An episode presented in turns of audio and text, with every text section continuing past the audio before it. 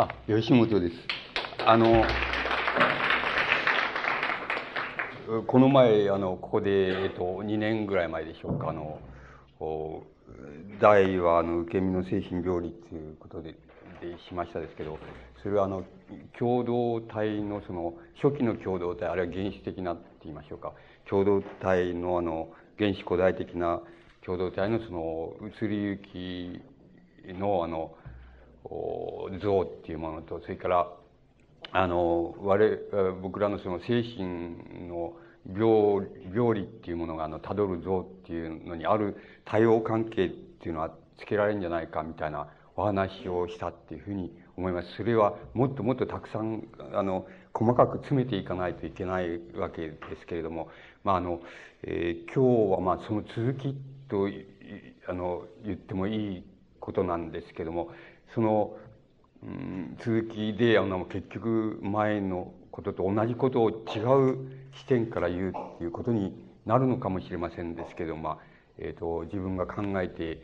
えー、きました要点を、あの、お話できたらっていうふうに思います。あの、今日は、あの、視点がどこが違うかっていうと、やっぱりこ、これはあの、一応その、今度はあの、個人のあるいは個体って言いましょうか個体のその精神の発達史っていうのにあの共同体の問題を移し替えたって移し植えた時にどういう問題が出てくるかっていうことをあの視点にして結局は僕の考え方はそんなに進歩もしないしあの変わることも変わりもしないですからそれほど変わらないから同じことをあの違う観点から言ってみたっていうことになるかと思いますけどもそれをやってみたいっていうふうに思います。あのうんとその人間の個人のまああの精神の発達史っていう発達史っていうのはあの0歳の時からずっと始まる、えー、死ぬまであの続くわけですけどもその中であの、不可解なって言いましょうか。ちょっとこれは理解に苦しむっていう、あの時期っていうのは二つあります。で、その時期、その二つの時期が多分その共同体っていうものの、あの展開の仕方と大変関係があることだと思います。一つはどこかって言いますと、あの、一般的にその乳児っていうふうに言われてる0歳から1歳です。あの、0歳から1歳、あるいや、0歳から1歳っていうより、えー、0、1歳、つまり、えー、あの、えー、2歳に至るまでです。つまり0歳の時から2歳に至るまでを乳児っていうふうに、乳児期っていうふうに言いますけど、これは、あの、どんな、えー、ここに表がありますけども、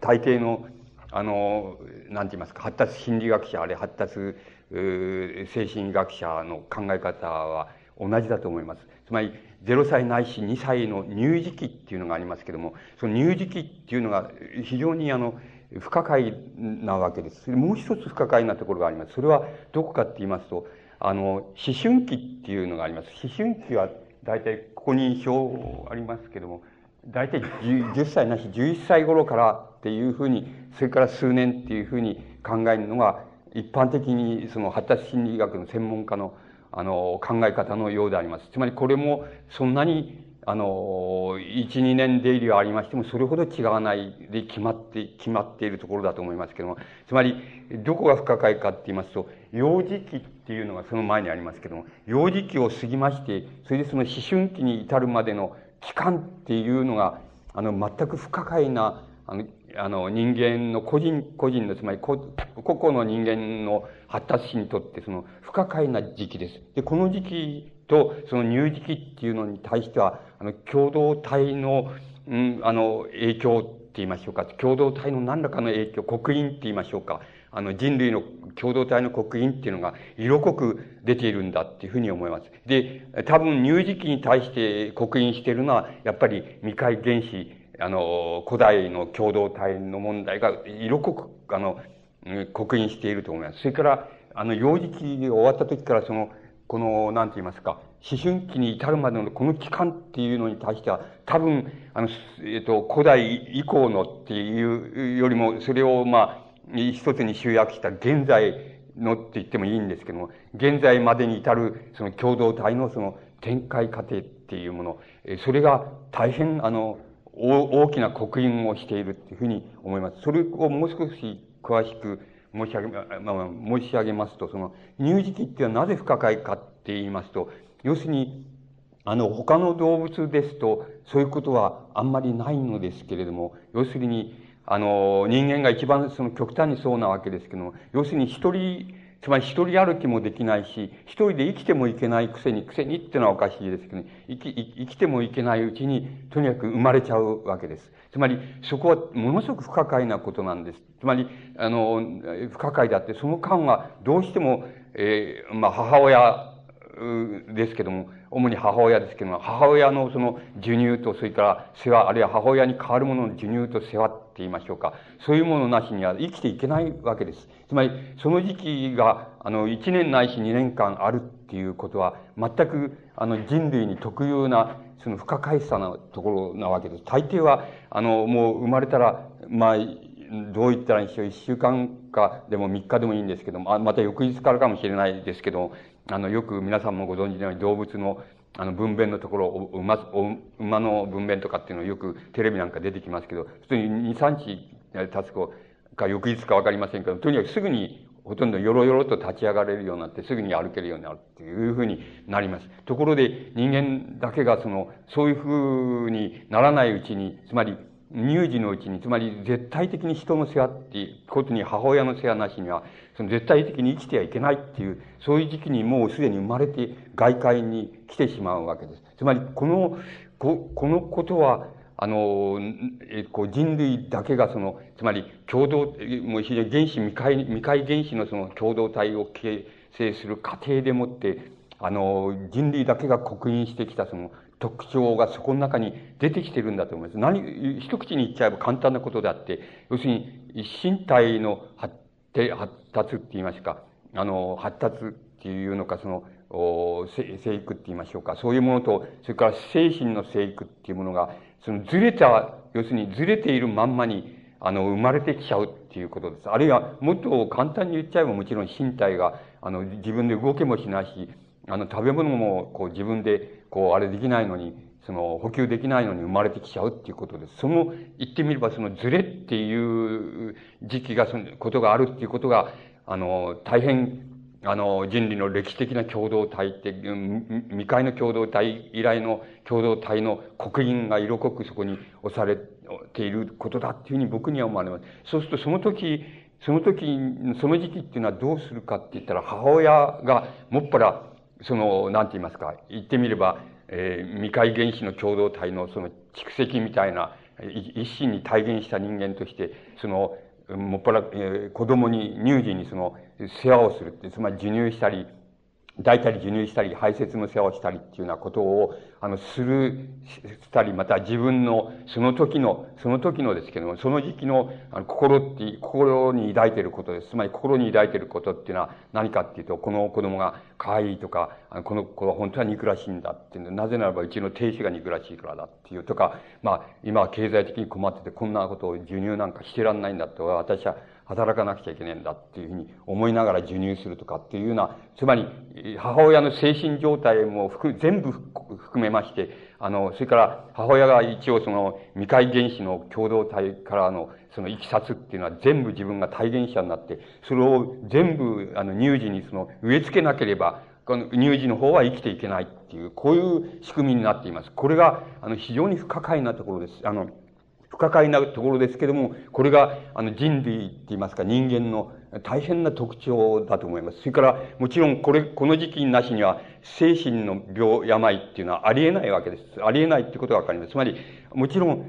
そうじゃなくて、つまり、動物だって、あの、人工的に、こう、それに似た、精神の病に似た状態っていうのを作ろうと思えば作れる、実験的に作れますけども、それは精神の病とは言わ、一応言わないわけです。で、ところが本当に精神の病というふうなものがどうしてできるかっていうことの、あの、非常に、えー、その、大切な時期って言いましょうか。その根源もまた、その乳児のところに非常に大きくあるっていうことは、今言いましたように、母親自体がその共同体、未開共同以来の共同体のその、体現者でもあるし、また、その時母親が、あの、いろいろ当面している精神的な状態も、それもみんな全部、集積して乳児に植え込みますし、それから、もちろん、あの、栄養も同時に授乳っていうような形で、その植え込むと、あの、与えると、つまり、あの、身体的にも、あの、生命を、あの、乳児の生命を維持させる。そういう、つまり、言ってみれば、歴史的にも、それから、現在的にも、それから栄養的にも、全部、あの、全部集約したものとして、その母親が乳児に対して全部を植え付け、植え、植え込みます。つまり全部を、あの、乳児に移し植えます。乳児が何もわからないなんていうのは大嘘であって、全部わかります。つまり、全部それは植え込まれます。あの、それはもう、間違いなくそうでありますから、つまりそれは非常に、あの、非常に特徴のある、その、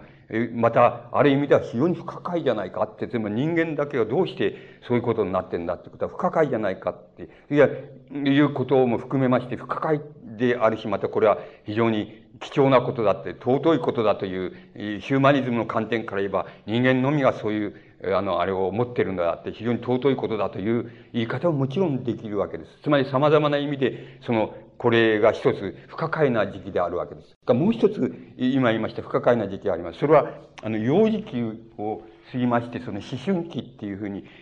な、その間にあるその時期なんです。この時期は、えっと、発達心理学者の、のまあ、国際的な発達心理学者みたいな人たちが、の定義は一様に、えっと、その、児童期っていう、つまり、とか学童、もっとあの人は学童期って言ってみたりしてますけど、児童期とか学童期とかっていうふうな言い方をしています。しかし、あの、よく考えてみて、児童期とか学童期っていうのは、あんなものあるのかって言ったら、僕にはないような、本質的なないような気がします。つまり、それは、あの、言ってみれば学校制度っていうものと、学校っていう制度っていうものと込みでもってできている時期のような気がするんです。で、あの、ところが、そう、あの、ところがそうばかり、つまりそうばかり、まあ、不可解なところが、そこが不可解なところなんですけども、つまり、あの、同時に、なんて言いますか、この時期、この児童期っていうものが、あの、も、ものの長さっていうのは、その共同体、あるいは共同、破壊されて、壊れてしまった共同体でもいいんですけど、現在のような文明社会でもいいんですけども、そういう文明社会の、つまり、共同体の発達度って言いますか、あるいは文明の発達度って言いますか、そういうものと、あの、大変関係が深いっていうことなんです。つまり、要するに、文明が発達する、すればするほど、この自動機なるものは、要するに伸びてしまう。人工的に伸びていきます。つまり、あ人自動機はご覧の通り、その、一応生理的、あれ生理に伴った精神的な区分から言えば、それは幼児期からその思春期の間にあるわけです。ああるわけね。ところが、間、その間だけでは、今、現在でもそうですけど、現在の文明の状態でもそうですけど、間だけではその自動機なるものは終わらないわけです。それで、まだ大学も行かなくちゃなんない、高校も行かなくちゃなんないって、これ今度大学院も行かなくちゃなんないとかっていうことになって、この自動機なるものは文明の発展とともにどんどん人工的に伸びてしまうわけです。つまり、伸びていってしまいます。それで本来的にありえないはずの時期っていうのが、どんどんその伸びていってしまうっていうことはあり得ます。つまり、どこまで伸びるかは知りません。つまり人間は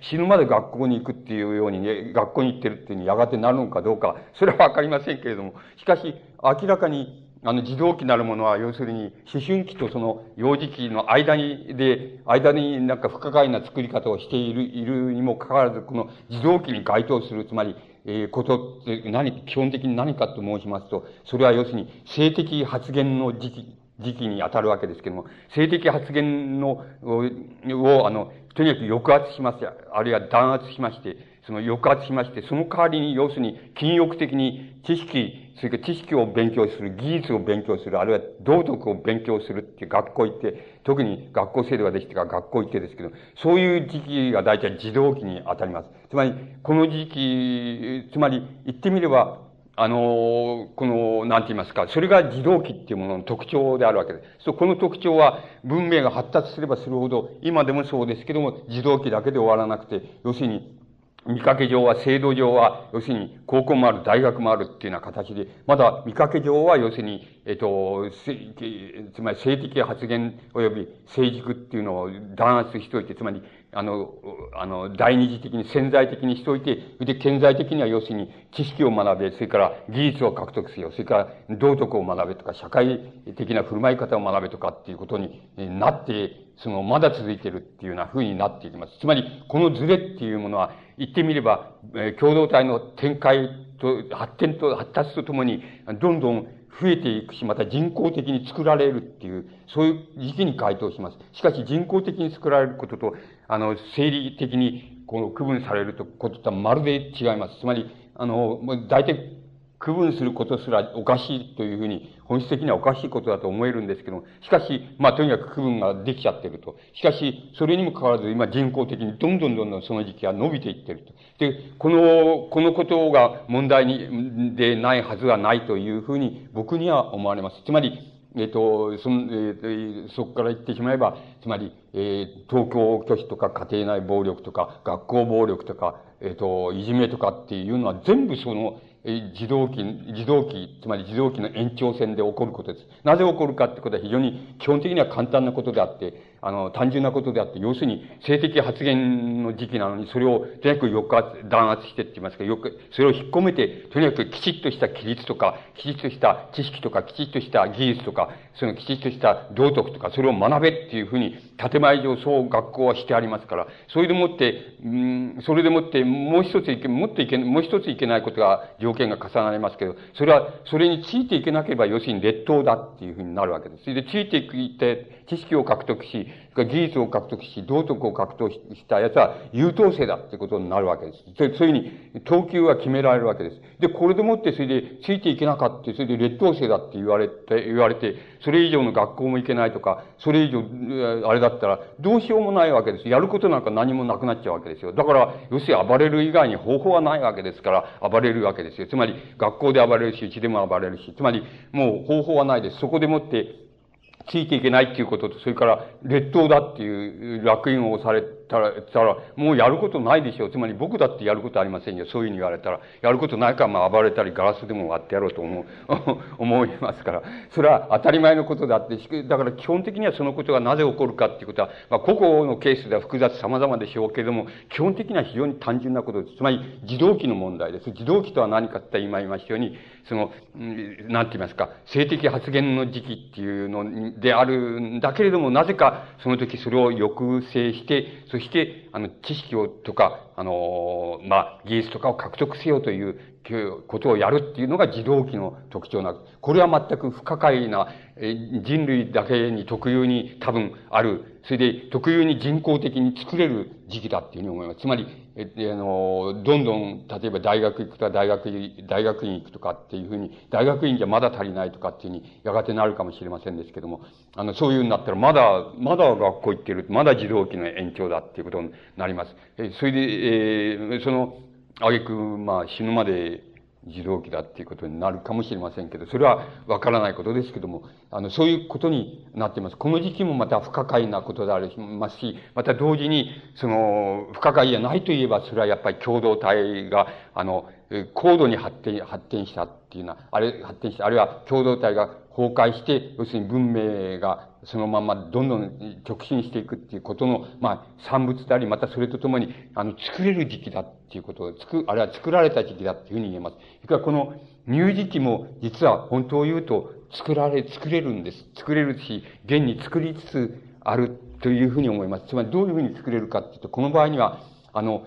前へ作るわけです。つまり、あの、胎児の時に作るわけです。つまり、胎児期、胎児期の教育とかね、あの胎児期の、なんて言いますか、その、つまり母親と子供との関係っていう関係を、あの、作るっていうことが可能であるわけです。つまり、あの、少なくとも自然分娩によれば、あの、0歳から人間は始まるわけですけども、あの、現在の段階ではそうでありません。つまり、胎児の時期に、あの、母親と子供の関係っていうのは作れるっていう考え方から、あの、現、作ろう、作っていたり、作ろうとしたりっていうことのやられ方っていうのはしております。つまり、この時期も不可解な時期ほど、まあ、作れるわけです。また作れるから不可解なんですけど、不可解な時期なんですけども、これ、退、入時期っていうのもまた、あの、作れます。つまり、遡って、この場合には遡って作れます。つまり、あの、胎児の時期まで遡りまして、あの、母親との関係を調節するとか、あの、どういうふうに持っていくとかっていうふうに、あの、そういうことができます。でき、当然なわけです。できるわけです。で、それは、あの、なぜかっていうと、不可解な時期だからです。つまり、あの、人間、人類に特、人間に特有な時期だからだっていうふうに、あの、言う、あの、言えるからだと思います。つまり、この二つの、二つの、なんて言いますか、不可解な時期に、その、まあ、なんて言いますか、えっ、ー、と、不可解な時期っていうのは、えー、言ってみればまた逆の言い方をすれば人間にとって、あの、最も重要な時期だっていうふうに、あの、言うことができます。で、その最も重要な時期だっていう、あの、ことは、まあ、この、それぞれの、まあ、発達心理学者、この4人ばかり、4人か5人、日本だと僕は村瀬さんって人を挙げてきましたけど、村瀬さんも含めて、この5人なら5人の、その、まあ、権威の人たちが、その、それぞれの時期について特徴的なことを、あの、言って、あの、挙げておられます。で、それぞれの言い方で、それぞれ挙げております。で、これは、あの、基本的に言えば、子供を産んだ、産んで育てたことがある人ならば、誰でも分かっていることが言われていたり、あの、それを、まあ、えー、エリクソンなんて人は特にそうですけども、あの、それを、まあ、自分なりの、自分の考え方って言いましょうか、あの、考え方でもって、あの、その、分類したりしています。例えば、エリクソンなら、あの、0歳、つまり、生まれてから1歳になるまでの時期を、あの基本的信頼と、それから不信っていうのの対立する時期だっていうふうに言っています。基本的信頼っていうのは、先ほど言いました、母親から植え付けられる、その、ものです。ものを言ってる、指していると思います。つまり、その母親から植え付けられたもの、あるいは母親から植え込まれた、あの、栄養、栄養とか、それから、その、精神状態とか、それから、また、母親が体現しているだろう、その、原始未開時代からの、共同体の、なんて言いますか、革新と言いましょうか。そういうものを全部母親から、あの、与えられるわけですけど、その時、その与えられ方が、あの、非常にいい与えられ方をすると、あの、基本的な信頼っていうのが、あの、0歳から1歳までの間にできるんだよっていうのが、エリクソンの考え方だと思います。だからそういう時期の分け方をしています。それは、また、それぞれの人がそれぞれの分け方を、あの、精神的にか身体的を基準にか、あの、しています。で、でも僕が、僕が言うとすれば、今申し上げましたことにつきます。つまり、共同体の体現者であり、それから、あの、現在の精神状態の体現者であり、そして栄養の補給者である、その母親のすべてが、その、なんて言いますか、あの、子供にその移し植えられる、全く不可解といえば不可解な時期、あるいは、あの、人間に特有な時期って言えば特有な時期だっていうのが僕がすれ、定義すればそういう定義になります。そういう時期だっていうことの認識では間違いないと思います。つまり、あの、それ、その二つの時期、つまり、あの、学童期って、あるいは児童期って言われる時期と、それから、この、乳児期と、その二つの時期っていうのは、あの、人間の生涯にとって非常に重要な時期だっていうことが、また逆にも、逆な意味で言えるっていうふうに思います。で、あの、それぞれの、あの、心理学者の説明を、あの、してもいいわけですけども、きっと時間があの、なくなっちゃうだろうと思いますので、あの、す、で、僕が、あの、し、調べました人の、えっ、ー、と、文学者が多いんですけど、文学者の例を挙げてみましょう。挙げて、その問題がなぜ、なぜその二つの時期が重要なのかっていう、あの、例を、あの、挙げてみようと思います。で、まあ、あの、この、まあ、ここに、言ったじめのところに、ジャン・ジャック・ルッソーの、これはルッソーの告白、録、あるいは告白っていうのが、まあ、岩波文庫で、えー、3冊本で出ていますから、あの、で、優しくて、優れた本ですから、もしあれだったらお読みになってくださればいいと思います。で、ルッソーが自分の生涯を告白している、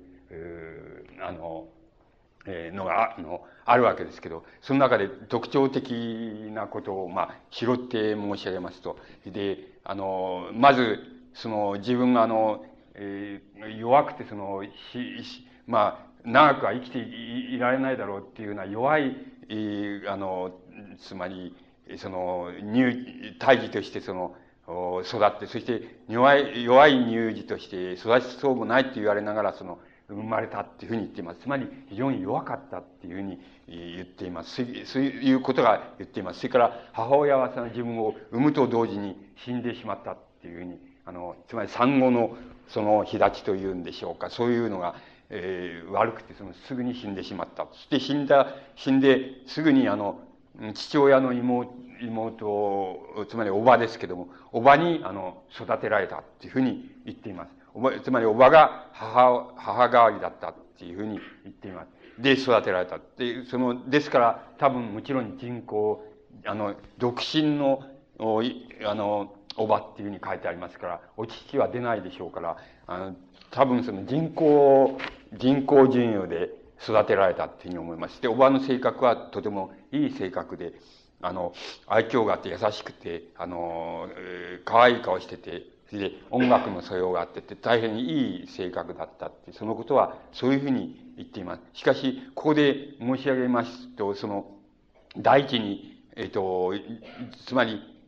なんて言いますか、授乳っていうことが、あの、人口の授乳しか受けていない。それから母親から、まあ、抱かれて、あの、育てられたってことはないっていうことがあります。で、それから、あの、もう一つは、まあ、非常に体が自分が弱いっていうことが一つあると思います。つまり、その二つのことはすでに母親がその時期に、あの、乳児に与えるべきものの中で、大変な障害、といいますか、あの、欠損があるっていうことが、あの、言えます。しかし、あの、誤解のないように 申し上げますけど、これ欠損があればみんな、これ、あの、おかしくなっちゃうかっていうと、そんなことはないのです。つまり、あの、おかしくなったら逆にこの欠損があるっていうことが問題になるっていうふうに思います。しかし、あの、欠損がある、あればみんなおかしくなっちゃうのかっていう、ルッソー自身もおかしくない、そういうおかしいどころじゃなくて、つまり、近代思想のその思想であり、世界的な思想でありますし、大思想家でありますから、ちっともおかしくないっておかしくないわけです。つまり、おかしいどころじゃないってことにもなるわけですし、だからつまり、あの、そういうことはちっともおかしくないんだけども、あの、なんて言いますか、あの、おかしくなったら、やっぱり、どこが問題なんだって言ったら、ここが問題なんだっていうことになることは間違いないことだと思います。そういうふうに理解してくださればいい、よろしいんじゃないでしょうか。それで、あの人間っていうのは、その絶えず超える存在ですから、つまり、自分に、その欠損、つまり欠陥があったらば、つまり育ち方に欠陥があったら、それをいつでも超えようとするわけですし、性格に欠陥があればそれを超えようとするわけですし、あの、もう絶えず、絶えず自分、あの、自分を超えようとか、現在をの自分を超えようとかっていうふうに、超えるっていうことが人間っていうことですから、あの、だからそれを超えようと誰でもするわけです。ただ、あの、ルッソーは告白の中で言っていますけども、あの、自分は生涯、自分の生涯は不幸だったっていうふうに言っています。その不幸だったっていうことは何者にも変え難いわけで、あの、変え難いその主観でありますし、それは、あの、ルッソーがたとえ、その、あの、生前にどのような評価を受け、どのように、あの、世間からもてはやされたっていうようなことがあろうとなかろうと、そういうことは人間の幸福の主観性って言いましょうか、あの、存在論的な不幸福っていうこととは関わりのないことです。ですから、ルッソは自分の生涯はやっぱり不幸だったっていうふうに言ってます。で、あの、その一つの問題はここにあります。それから、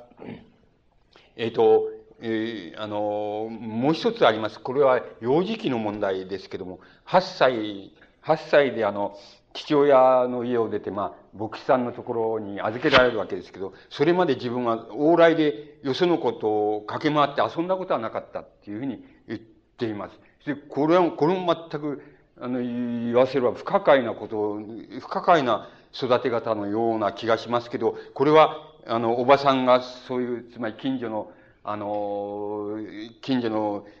悪ガキと遊ぶなっていうふうに、あの、おばさんの教育がそうだったのか、それとも体が、自分の体が弱くて虚弱で、あの、駆け回って遊ぼうにも外に出て遊べなかったのか、まあ、どちらかと思いますし、あるいは両方かもしれませんですけども、そういうことだと思います。けれども、しかし、これ、幼児期っていうのは、遊び、ある意味一つのあれとして遊びを、あの、覚える時期ですから、あの、その時に、あの、なんて言いますか、あの、外、往来で、外でつまり遊んだこと、あ外でよそのこと遊ばせらなかったっていうことは、大変な、あの、大変な問題だっていうふうに、問題の育て、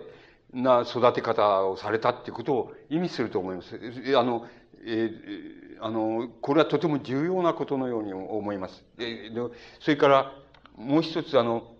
その、外、外で遊ばなかった代償であるわけでしょうけれども、その、あの、母親が、あの、5、6歳の頃に母親が残していった、その、まあ、えー、小説類、つまり文学賞の類とか、その他のそういうような類のものを、本は、あの、全部読み尽くしたっていうふうに言っています。つまり、あの、そういう知識的な意味ではとても早熟に育って、その代わり、外で、あ他の子供と遊んだりしたようなことはなかったっていうふうに言っています。それで、あの、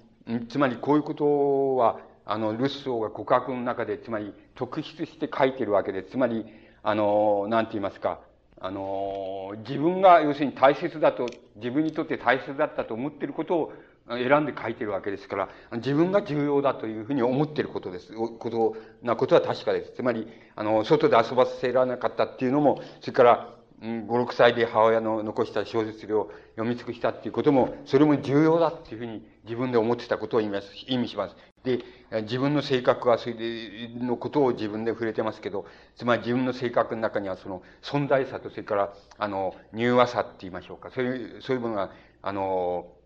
あの、両方共存している。それから、あの、女性的であって、それで強情だって、それから、あの、非常に弱点の多い人間であり、と、ともにその、非常に、あの、なんて言いますか、決断力があって、つまり、一旦決断すると、まあ、ちょっと途方もない、その、まあ、あの、ことをしでかすというんでしょうか、その勇気があるっていうことと、弱気とが共存してるっていうふうに、自分の性格を、を規定しています。幼児期の性格を規定しています。それから、えっ、ー、と、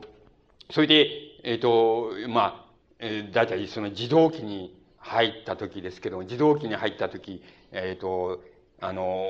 おじさんに預けられたわけ、あの、おばさんに預けられたわけですけど、あの、おじさんの子供と一緒に、あの、牧師さんのところに、その、牧師さんのところの寄宿舎に預けられるわけです。で、寄宿舎生活、それから田園生活をするわけです。で、その、その時の、まあ、あの、その時に、まあ、いくつかのその事件をしでかすわけですけども、その、その一つの事件は何かって言います。その、ある時その牧師さんの妹、妹さん、妹なんですけど、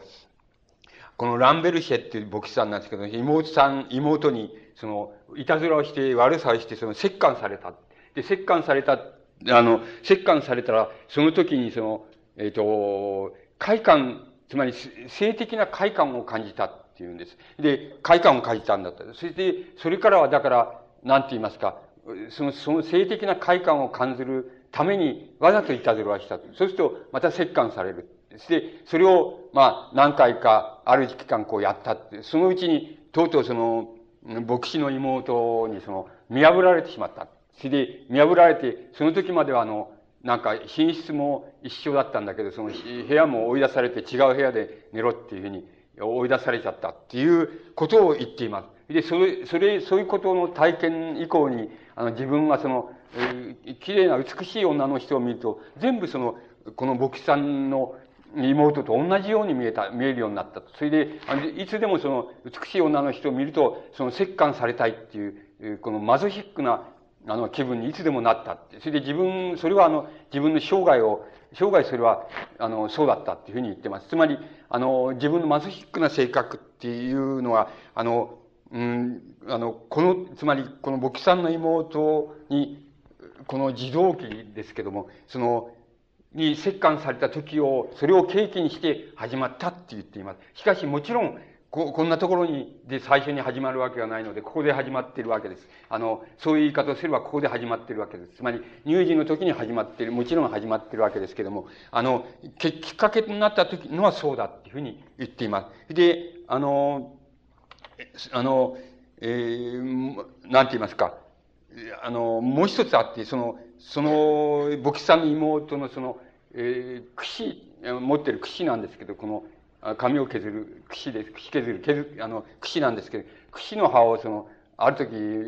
全部折れてた、折れてたっていうんですね。して、あの、ルッソーは、あの、おじさんの子供と一緒に寄宿してたんですけども、要するにお前がやったんだろう。つまり、お前がやったんだろうっていうふうにもう責め立てられたって言うんです。だけども、自分は、自分は、いや、全然やった覚えがないっていうふうに、あの、全然ないんだっていうことで、あくまでもその、俺、自分じゃないっていうふうに、あれして、したっていうんですね。あの、突っ張ったっていうんですね。で、ところがその、全然信用してくれないかった。つまり、あの、この、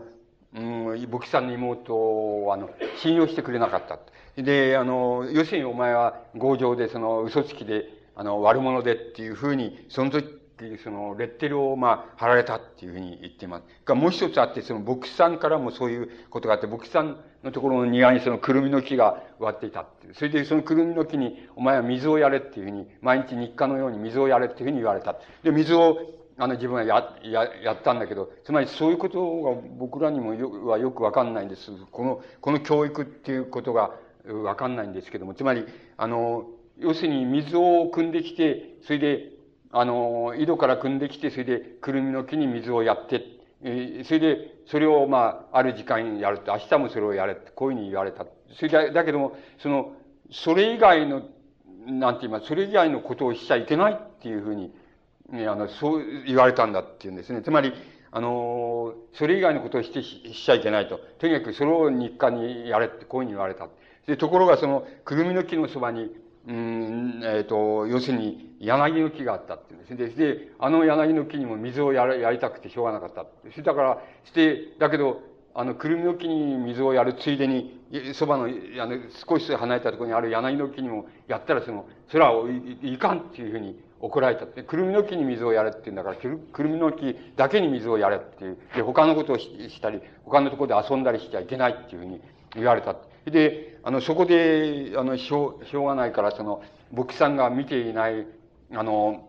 時を見計らって、その、くるみの木から、その、柳の木に、こう、あの、シャベルでもって水を掘ったっていうんですね。それで、その、暗渠みたいに、こう、そこになんか葉っぱかなんかを乗せて、また土をかぶせて、それで知らんぷりして、あの、それでくるみの木に水をやると、その幾分かはちゃんと柳の木にこう流れるようにちゃんとしたんだって言うんですね。そしたらまあ、それをやってたら、あの、要するに、やっぱり牧師さんに見つかって、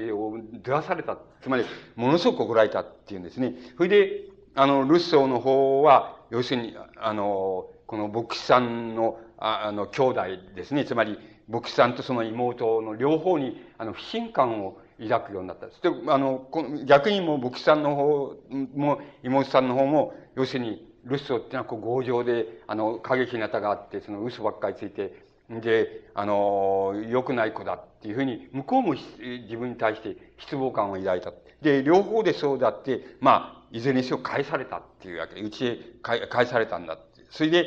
あの、そういう体験があったっていうふうに言ってます。つまり、この自動機、ここで典型的にやっぱり僕、あの自動機の問題が出てきてると思います。つまりこれは、あの、つまり性的な問題が、あの、発言すべき時期であるわけなんですけども、それはなぜかこの自動機っていうのは、それを、が、お、あの、第二義的なこととして押し、あの、押し込められるって、規律を学ぶとか、知識を学ぶとか、あの、技術を学ぶとかっていう時期に、あの、人間の社会っていうのは、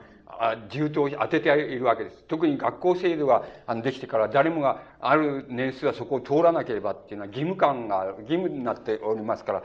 必ず通るっていうふうになっています。で、この、この不可解な時期にやっぱり、あの、あるきっかけさえあれば、その性的な問題がその吹き出してくるっていうことは全く明瞭なことですから、ルッソーの場合には典型的にそれが、あの、あんまりいい形じゃなくて、あの、出てきています。出てくるわけです。それからまた、この、こういうことは僕らの教育ではよくわかんない、僕らにはよくわかんないところですけども、これは西欧流の教育なのか、あるいは18世紀とか19世紀とかの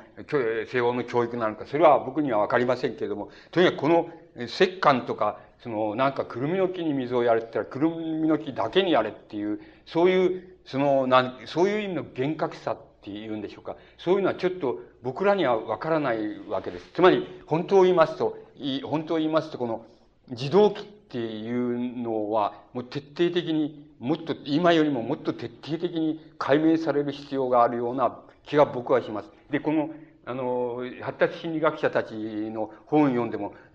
解明してないです。一番なおざり、ある意味で一番なおざりにしてあります。つまり、あの、よくわかんねえんだと思います。つまり、不可解な時期なんだと思います。つまりね、あの、こう、つまり人間にとって、つまり、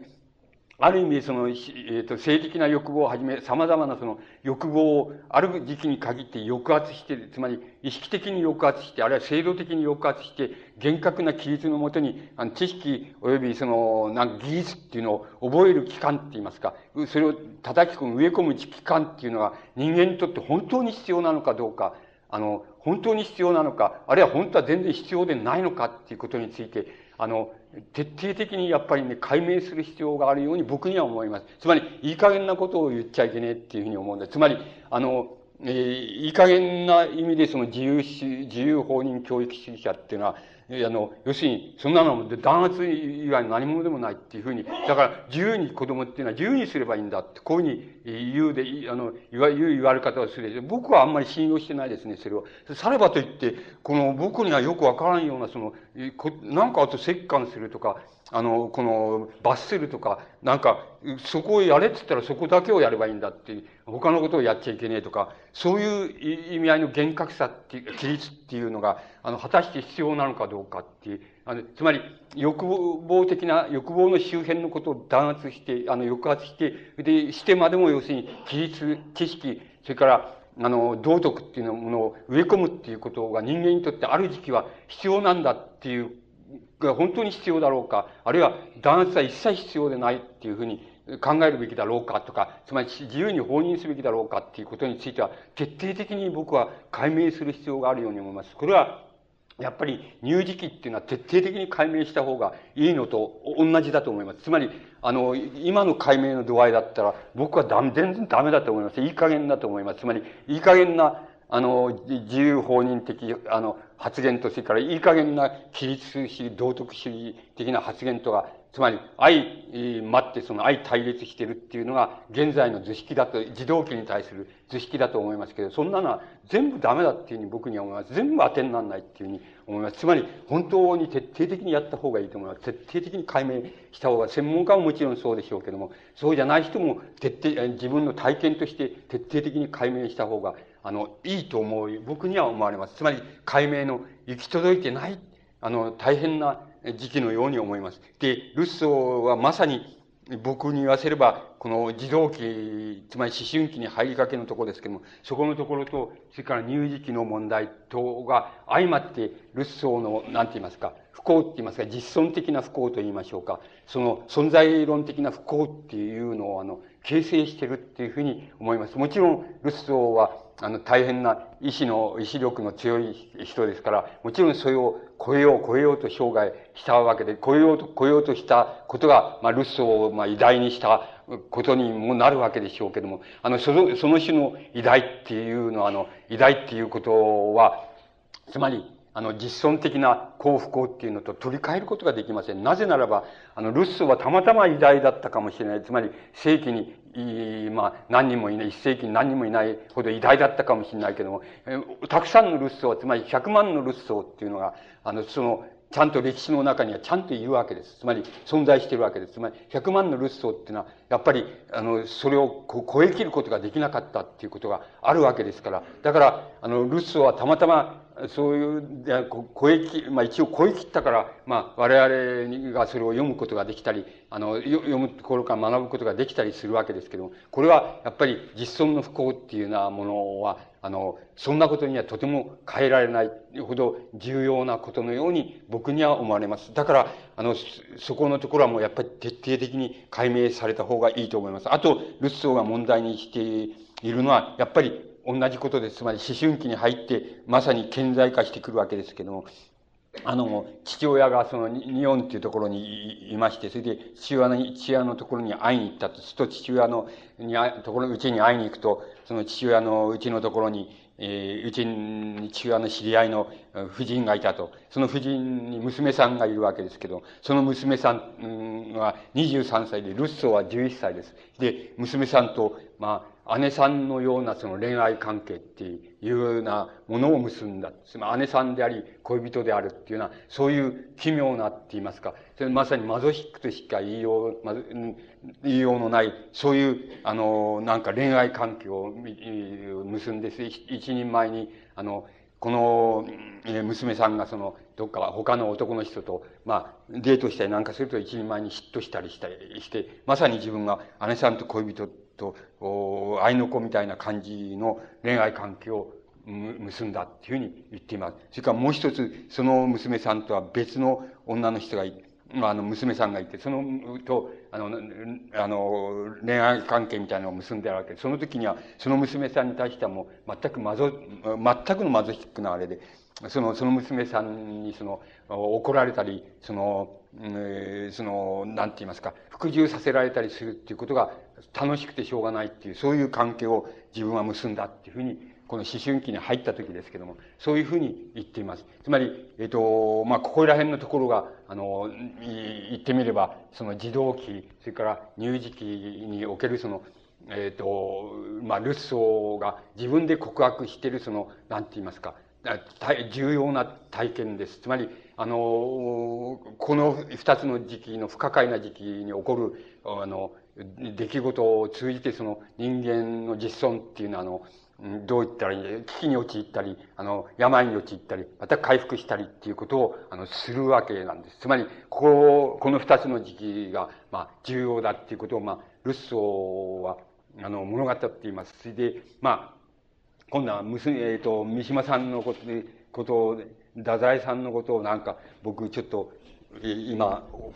本なんか出たりしてますから、抜かしまして、それじゃ三島さんのことを申し上げますと、三島さんはやっぱり仮面の告白っていう、あの作品の中で、その告白してます。それは、まあ、その中で、これは問題って言います。これは重要だなと思うことを申し上げますと、その、誕生の時の光景、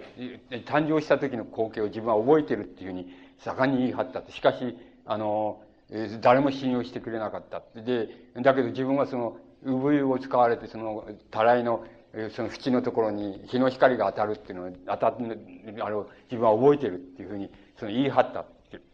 てだけど、その、うちの人は要するに、お前生まれたのは午後9時、9時頃だって、日の光なんかあるはずがねっていうふうに言われたんだけど、どう、それでも自分はそういうふうに言い張ったっていうふうに言っています。で僕はこの光景は違う光景なんだと思いますけども、多分相当重要な光景なような気がします。あの、ような気がします。つまり、これは、えー、胎児期のところに、この乳児期の問題を逆にか、こう、胎児期のところに拡大していった場合に、あの、ここのことはとても重要なような気がします。あの、うん、気がするだけっていう気がするだけなんですけども、あの、それで40、生まれてから49日目に、あの、なんて言いますか、おばあさんがいまして、おばあさんが、あの、なんて言いますか、脳、脳神経症だっていうふうに、仮面の告白の中で書いていますけども、その脳神経症的に過敏で病的な神経を持った、で寝たり起きたりしている、その、病室で寝たり起きたりしているおばあさんに、その、母親から、その、お前、えっと、二階、二階でなんかを育てるのは危なくてしょうがないっていうことを理由にして、その、なんか母親の手から離されて、おばあさんの病室に連れてこられて、それで、もっぱらおばあさんに育てられたっていうふうに言っています。それで、これ、あの、それは49日目にもうすでに、あの、その、おばあさんにそういうふうに育てられたんだ。それはまあ、病気と、それから老いの匂いがする、その、そういう病室のところに、おばあさんの脇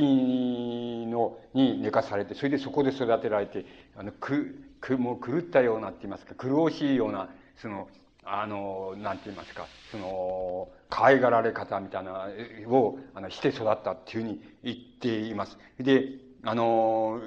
自分の幼年、幼年期ですけど、自分の幼年期を、その、なんか象徴するような一つの事件があると、それは何、ことがあるっていうのは、それは何かって言ったら、あの、おばあさんはあの、近所の若い衆っていうのとな、割に仲良くしてて、近所の若い衆、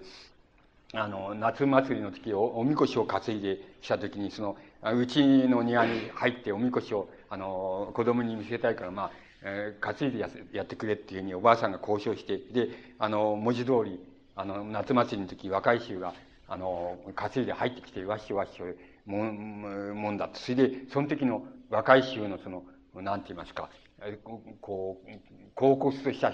表情っていうのは、とか、男臭さっていうんでしょうか、そういうのは、もう忘れがたい幼児期の、まあ、印象だっていうふうに、えー、言っています。それからその時に、あの、みこしが庭の中でその、まあ、暴れて、それで庭の木やなんか、あの、折ったり壊したりしたっていうふうな、それもまた、あの、衝撃であるけど、ま、ま、また誠に楽しかったり、苦しかったりする体験としておばあさんの影に隠れて、おっかながりながら見てたっていうふうに、あの、言っています。まあ、あの、夏祭りの時、あの、普段尺に去ったところで、あの、そういうことするっていうのは一切ありますから、あの、きっとそうだったんだと思いますけど、あの、それ、それはもう幼児期を体験する、あの、あ象徴する体験だったっていうふうに言ってます。で、これは、まるでルッソーと反を、をしたように同じなんですけども、あの、この遊び相手っていうのは、まあ、自分が病、お前は病弱だっていうことを言う。遊び相手はその、近所の女の子3人ぐらいが、その、え、選ばれて、それがうちへ呼ばれて、その女の子とうちの中で遊んでるっていうのが自分のその、幼児期の遊び方だっていうふうに言っています。それで、あの、もう一つ幼児期の、えー、体験なんなんで、まあ、あれなんですけども、あの、えっ、ー、と、えー、これは、えー、5歳頃ですね、えつまり幼児期の終わり頃、児童期に入りかけの頃ですけども、あの、赤いコーヒー状のものを、あの、吐いて、それで自分は2時間ぐらい心臓が止まってたっていう、えー、それで、それでまた、あの、心臓が動き出してっていうふうになって、それで医者の診断は、この、自家中毒だっていうふうに言われた。で、えー、自家中毒、自家中毒はその後、まあ自分の、なんて言いますか、えっ、ー、と、持病になったって言いますかね。もう繰り返しそれをやったっていうふうに言っています。で、自家中毒って、いや、お医者さん、お医者さんがいるから言う、あの、あの、つまり自家中毒っていうのは、えっ、と、僕、子供、僕自分の子供になったことありますけども、あの、結局お医者さんのとこに行くと、要するに今のお医者さんだったら、要するに、えっ、と、あの、食え食えっていう、つまりたくさん食わせろっていうふうに言うと思います。あの、ちゃんと食べさせなきゃダメだっていうふうに言うことと、それからまあ、あの、うちの人が、まあ、特にお母さんがゆったりした方がいいですよっていうふうに、恩恵にそういうふうに言ってくれると思いますけど、つまり、それで治っちゃうわけです。つまり、だから逆に言うと自家中毒っていうのは、やっぱり、その一種の幼幼児の、まあ、抑圧には違いないんだっていうふうに思います。つまりそれは三島さんの持病になって以降、持病になったっていうふうに、あの、言っています。で、あの、僕思うには、つまり、えっ、ー、と、今みたいな体験、今言いましたこの乳乳児期と幼児期の体験をしてるっていうことは、逆な言い方をすると、要するにお前も、要するに、生きるのよせっていうふうに、つまりお前生きるのよせっていうふうに言われているのと同じだと思います。つまり、もう、あの、そういう育てられ方をされたっていうのと同じだと思います。つまり、あの、もうよした方がいいよ、やめた方がいいよっていうふうに、生きるのはやめちゃった方がいいよっていうふうに、あの、もう無言のうちに母親とおばあさんと、から言われたっていうのと同じことだと思う、ひでえもんだっていうふうに思いますね。つまり、あの、ひでえ育てられ方だっていうふうに思い、それで超えていったんだけど、まあ、結局はやっぱり超えきれなかったっていう、実存的な解釈をすればですよ。つまり、様々な解釈ができるわけですけども、実存的な解釈だけを言えば、やっぱり超えきれなかったんだっていうふうに言ってもいいんじゃないかっていうふうに思います。つまり、三島さんは、あらゆることは全部人工的です。つまり、あの、肉体をそれ以降鍛えたあの人は、晩年には、もう、ボディービルはやるし、あの武道はまあ、有段者になるくらい、あの、つまり空手と剣道は有段者のくらい、あの、達者でありますし、それからボディービルで体は筋肉は隆々っていうふうに、あの、鍛えましたし、もう申し分ないっていうふうに鍛えましたけど、僕は全部人工的だっていうふうに思います。つまり、意志でもって鍛えたんだって、意志でもって超えたんだって、あの、もう実存的に言ったらもう、あの、ここのところで今言いました体験のところでも、あの、もう十分すぎるほど十分、十分で、あの、えつまり何かって言ったら、要するに、一つは、あの、性的な、要するに、えー、異常です。つまり、三島さんは同性愛だと思います。つまり、同性愛者っていうふうになっていきます。あの、えー、なっていく。それから、あの、なんて言いますか。もう一つ、あの、三島さん自身が言っていますけど、大体この頃、あの、幼児期から乳児童期にかけてって言いましょうか。要するに、おお前何になりたいって、えー、将来何になりたいんだって言うと、まあ、僕らの年代だと、あの、えー、大大将、大将か、その、なんて言いますか、なんとかですよ。大将か、まあ、学者、博士かとかっていう、まあ、その、そういうふうに、そういうなりたいって、こういうふうに言うことになるわけ、なってるわけですけど、その時、あの、自分は、要するに、そうじゃなくて自分はおわい屋さんになりたいとか、あの、花電車の運転士になりたいとか、地下鉄の切符機になりたいとかっていうふうに、あの、そういうふうに全く、その、大将になりたいっていうのと、普通の子が大将になりたいっていうのと同じ意味で自分はおわいさんになりたいっていうふうに言ったっていう、言うようになったっていうふうに言っています。それで、そこ、それで、あの、なんか、あの、マゾヒックな光景みたいなあると、やっぱり、あの、こう、あって、その映画なんかでそういうマゾヒックな映画って、く、苦悶してるような、そういう、あったり血を流したりしてるような、そういう映画があってもうものすごい快感を見てショックを受けて快感を感じるっていうのは、そういうふうに、自分はそういうふうになったっていうふうに、あの、うん、この、言っています。で、あの、ここら辺のところで、まあ、三島さんの、なんて言いますか、実存、実存的な意味の障害の、その、っていうのは、あの、えー、ほぼ決定的なわけです。つまり、あの、あとは何することがあるかって言えば、それを超えることしか、超えるっていうことが生きることだっていうことしか、あの、残っていないわけです。だから、え、残ってないわけで、三島さんの後は、まあ、うん、その、国区弁礼の、その生涯を、まあ、終えるわけです。つまり、あの、もう、超えるっていうことは、あらゆる意味で、知的にも超える、その、心理的にも超える、その生活的にも超えるっていうのは、その課題しか三島さんに、あるいは肉体的にも超えるっていう、その課題しか三島さんには残ってないわけですから、もう本当に、あの、僕らは、あの、多分年齢的に同じなんですけども、あの、ものすごいコック弁礼したと思います。つまり才能ももちろん、あの、それなりにあったんでしょうけど、あの、そんなことは大したことじゃないんで、あの、そうじゃなくて、超えるために、あの、国区弁礼したっていうふうに思います。それで、まあ、三島さんは、まあ、作家として言えば、僕らの、同時代で言えば、まあ、世界的な作家だと思います。世界的な、あの、水準にある作家だというふうに思いますけども、あの、しかし、それは、あの、つまり、えー、超えたっていうことの、なんか、その、あの、象徴みたいにそれは存在するので、実存的に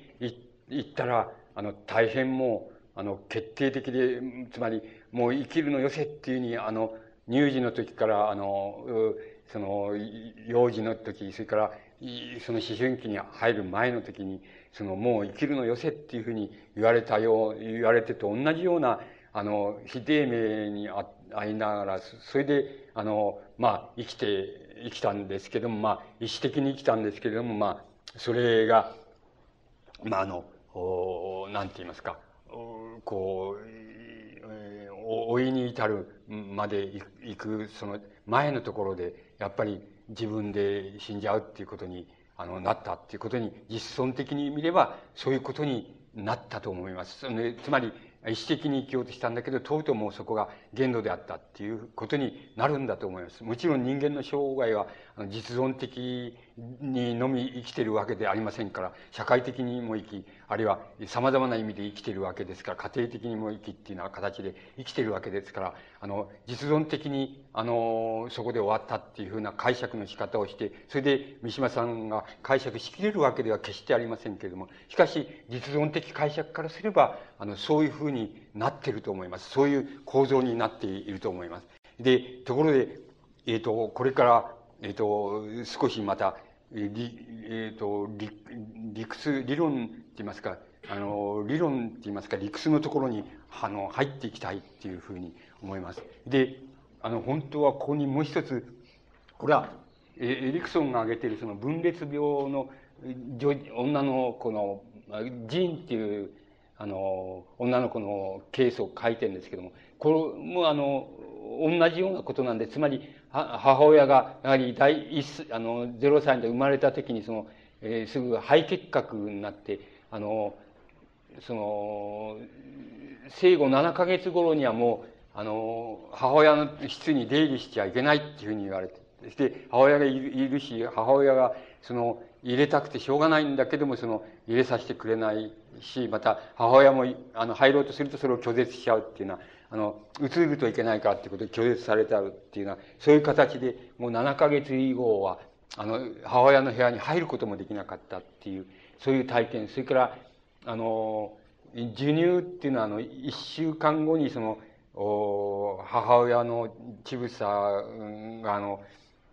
に、あの、可能症になって、それで、あの、授乳も中断されたっていうふうに、それから、あの、生後10日目に自分の、あの、うん、自分もあの、後心部に、あの、腫れが生じたっていう、えー、傘ができたっていうようなことを、えー、があります。それから、あの、一年、一年一ヶ月になってやっと、あの、母親の部屋に入れるようになったって。しかしその時にはもう、なんか、喋るのもあの、小さな声でしか喋らなく、喋れなくなっちゃうし、それから、なんか、あの、花、花模様のカーペットっていうのは、つまり母親の寝室に母親があれしてた布団のあれだと思うんですけども、模様だと思うんですけど、そういうのを見ると、もう、あの、そこから逃げようとしちゃう、そういう、それから、あの、なんて言いますか、あの、汚れたものがあると、それを、あの、触れられなくなっちゃう。あの、それから、枕っていうのに対して、これはもう母親のあれでしょうけども、つまり枕に対して異常な執着を持つようになったっていうふうに、あの、い、あの、その寺院って女の子のケースについてそう言ってます。それで、だから、なんて言いますか、あの、非常に乳児の時に、あの、なんていうか、まず、この、母親のおっぱいを吸うことを、つまり、あの、することっていうことを中心に、なんかもう一つの外傷を負っちゃったっていうことを、あの、あの、非常に事細かに、あの、書かれています。つまり、あの、こういうケースっていうのは、全部、つまり、超えようとして、うまく超えられたっていうふうに見える場合と、それから、あの、超えようとして、まあ、それで、でき、あの、なかなか超えられなかったっていうケースと、別々に、あの、いろいろ様々なケースっていうのが、あの、あるわけです。あの、しかし、あの、あの、つまり、超えようとして、まあ一応超えられたように見えるっていう、あるいは超えられたっていう場合と、超えようとして超えるのがうまくいかなかったっていう、いかないっていう例と、その、その例を同じ、同一に、同じに扱えるっていう扱い方っていうのは、あの、あり得るかっていうふうに、あの、考えますと、ただ一つあり得ます。それは、あの、うん、なんて言いますか、あの、えっ、と、あの、どう言いましょう。つまり、宮沢賢治的に流に言えば、その、あの、つまり、誰もがあの、自分の、あの、自分の後に、その自分の、なんて言いますか、生活自体において、つまり生活の振る舞い自体において、自体でもって、あの芸術を誰もが描い描くんだ。描いてんだ。つまり、あの芸術家だけが芸術を描くんじゃなく、なを描いたり表現したりする、あるいはそういう趣味を持ってる人がそれを描いたりするっていうだけじゃなくて、誰もがその生活の一コマ、一コマって言いますか、刻々の生活のあの動き方、それからあの、振る舞い方自体でもって、あの、芸術を描いてんだっていう、そういう観点に立ちますと、あの、全部、あの、つまり、ルッソーとか三島さんであろうと、その分裂病の小児分裂病の娘さんであると同じように扱うことができると思います。つまり同じだと思います。つまり全部生活自体の振る舞いの表現において、それは芸術を描いてんだ。それは、ことさらそれを言葉にするかしないかっていうことはあんまり全然、まあ、うん、あの、関わりないんで、あの、全部、あの、生活自体において、あの、芸術を描いてんだっていう、あの、そういう観点に立ちますと、やっぱり同等に、あの、扱えるっていうふうに、同じように扱える、あの、場所っていうのが得られるように思います。つまりそういう扱い方をした方が、あの、なんて言いますか、あの、いいような気がするところがあります。つまり、あの、その方がいいんじゃないかと。つまり、実存的に人間を、あの、あるいは存在的に人間を、あの、見る場合には、あの、別に職業が何であったとか、あの、専門が何であったとか、そういうこととは、ことはあんまり、あの、関わりはあるんでしょうけど、第二義的な関わりで、やっぱり、あの、生活自体において誰もが何かを表現しているんだっていうふうな考え方を、あの、した方がいいし、もっと、あれすれば、極端に言えば、誰もが生活それ自体の振る舞い方で、あの、芸術を描いてんだ、あるいは物語を描いてんだっていうふうに、あの、考える、考え方の方が、あの、まあ、いいような気がします。つまり、あの、こう、なんて言いますか、あの、範囲を拡大することができるような気がします。あの、そういうところからちょっと、あれしていきたいと思うんですけど、入っていきたいと思うんですけど、あの、えっ、ー、と、この、なんて言いますか、あの、え超える人、超えない人、あるいはこういうことに、あの、を、まあ、一時的にミスをした、ミスってる人とか、まあ、様々、あるいは、えー、永続的にミスをした人、えー、超えられなかった人とか、様々いるわけですけど、そういうのを全部、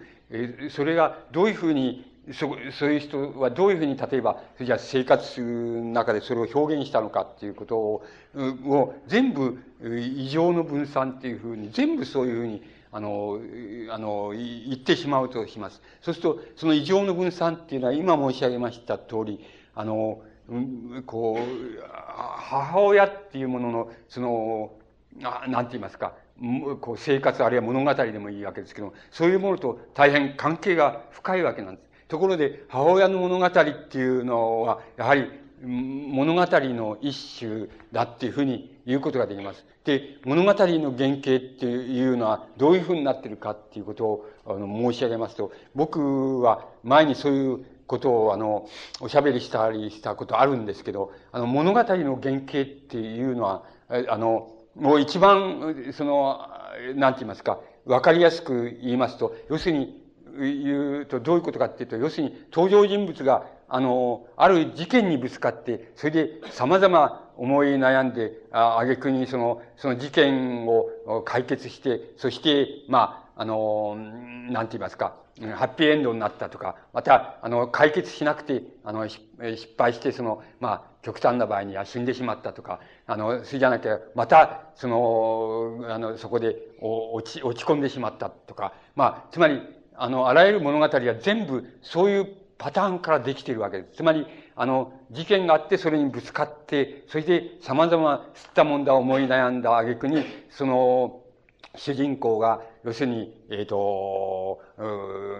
次、ハッピーエンドな生涯を迎えたとか、まあ、えー、こう、落胆して、落ち、それ以降落ち込んで、落ち込んでしまったとか、あの、また、その、それを、をその事件に、にあの、おなんて言いますか、を克服できないでって、かあの克服できないで、まあ、自殺してしまったっていうのは、それが大体物語類のその基本的なパターンなわけです。つまり、どのような文学、えー、まあ、物語、文学作品も全部基本的にはそういうふうにできています。つまり、あの、そういうものが基本になっています。もちろん、あの、近代小説、あるいは現代小説っていうのは、その中の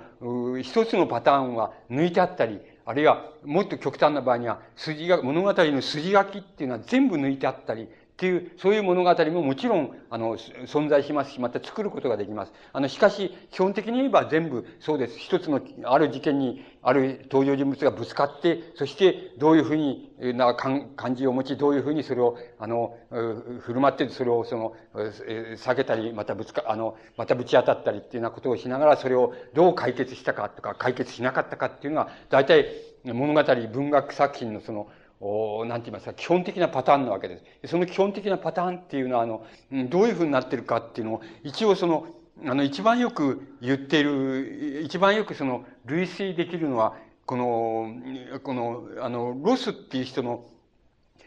あの、死ぬ瞬間っていう本がありますけど、この人がよく、あの、致命的な病気になって、それで死んじゃった人、つまり、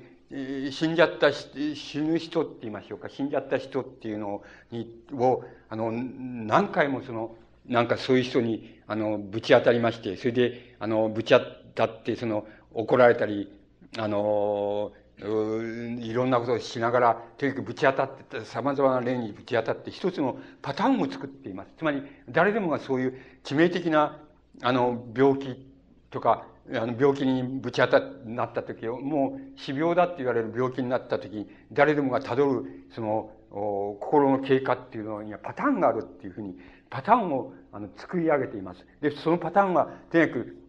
一応言ってみますと、その、なんて言いますか、その、まず、お前は致命的な病気だっていうことを宣告されたり、あの自分で分かっちゃったりすると、まあ、そのことはものすごい衝撃を受けると。で、その衝撃の次に何がやってくるかっていうと、あの、否認がやってくる。つまり、あの、要するに、あの、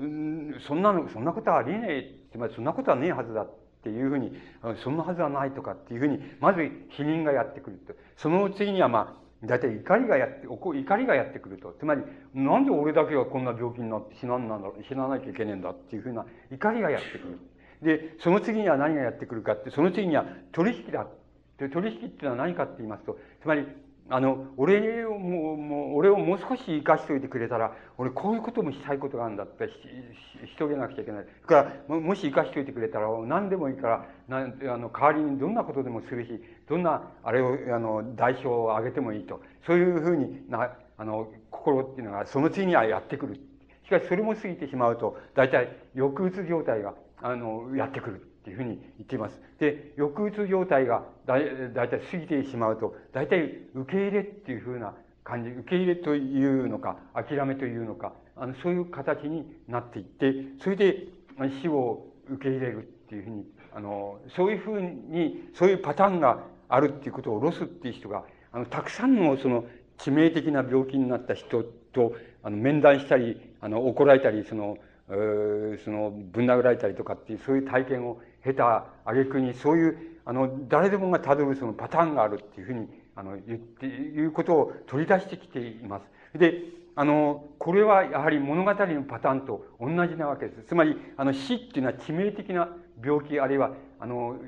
あの死っていうのは、あの、要するに最大の、要するに出来事、事件なわけです。あの、ですから、それに対する人間のぶち当たり方っていうのは、言ってみれば、あの、極限の物語、あるいは原、物語の原型だっていうふうに言ってもいいわけで。ですから、これはそのまんまの物語として、物語の原型、つまり、あの、文学作品の類の、その、我々が読む文学作品の類の物語の原型として全く通用するものです。つまり、同じものだというふうに考えます。つまり、あの、ただ、地名、あの、物語の事件、あの、文学作品の事件っていうのは架空の、あの、作り話の中で起こるその事件なわけですし、また、致命的な事件とは限らないわけです。つまり、必ず主人公は死ぬとは限らないわけで、ですから、そういうところは違うんですけども、あの、極、極限まで推し進めれば、致命的な事件、致命的な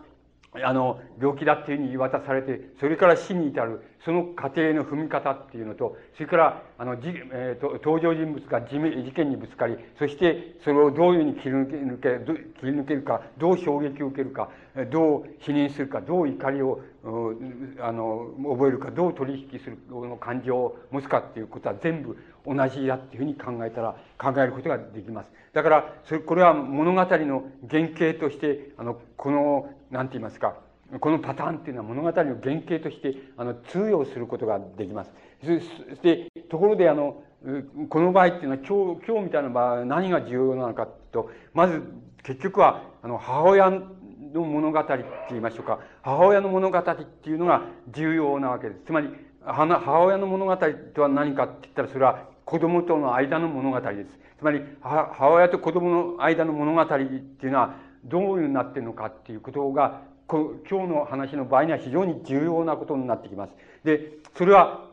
どういうふうになっているかという非常に簡単な要素から出来上がっています。えっ、と、乳児を考えますと、それは、あの、抱くっていうこと、それから授乳するおおっぱいをやるっていうこと、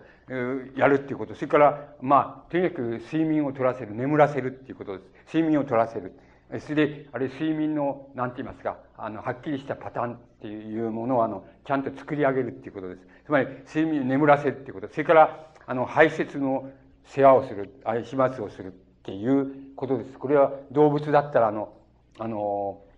のお尻を舐めてやったりっていうふうに母親はしますけども、つまりそれと同じことですけども、排泄の世話をするっていうのが、大体、あの、要するに母親の物語を構成しているその基本的な要素です。つまり、母親と子供の乳児との、あの、なんて言いますか、物語がどう、物語の構成要素っていうのは、今申し上げました、抱くとか授乳するとか眠らせるとか、あの、排泄の世話をするっていう、これだけの要素からあの出来上がっています。で、あの、この要素っていうのは、あの、うん、この要素がどうして物語になるのかっていうことがあるわけなんです。で、どうして物語になるかっていうことは、あの、二つあります。一つは何かって言いますと、それは、あの、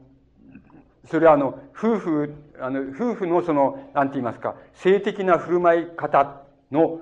基本的なパターンが同じだからです。つまり、あの、この抱く、授乳する、眠らせる、あの、あまあ、眠らせるっていうのはわかんないけど、つまり、あの、安心するって言いますか、安堵感って、安息感っていうことだったら同じでわけです。で、排泄の世話をするっていう、こういう振る舞い方っていうのは、あの、を母親は、あの、えっ、ー、と、なんて言いますか、子供を産む前にやってるわけです。どうやってるかって言ったら、夫婦の間でやってるわけです。つまり、夫婦の性的な振る舞いの間で、もうすでに体験しているわけだと思います。だからその体験を、あの、繰り返してる、あの、ある意味で繰り返してるわけです。逆に言いますと、この母親の物語っていうのは、あの、それが夫婦のあの、性的な振る舞い方と同じパターンであるっていうことを、あの、返して、要するに夫婦の間の関係の問題にその物語が拡張していくことができるっていうことを意味します。ですから、母親と乳児の関係の中には、もう、絶対的と言っていいくらい、あの、夫婦の関係がどうなんだっていうことが絶対的に含まれるわけです。含まれています。これはいろんな意味で含まれます。経済的な意味でも含まれますし、あの精神的な意味で、あの、けん、あの、た、たまたまその、なんて言いますか、あの、亭主とその、ものすごい喧嘩をしてたとか、別れ話の最中だったとかっていう時の、あの、乳児、あの、授乳のさされ方っていうのは、もうそれなりに決定的に、また、あれな、あの、あれを向きますから、だから、つまり、あの、その、夫婦の性的な振る舞い方と同じパターンだっていうことを介して、その夫婦の問題っていうのに、あの、母親の物語、母母親と子供の物語っていうのは、夫婦の問題に、あの、つながっていってしまいます。つまり、物語がそのようにして、その、あの、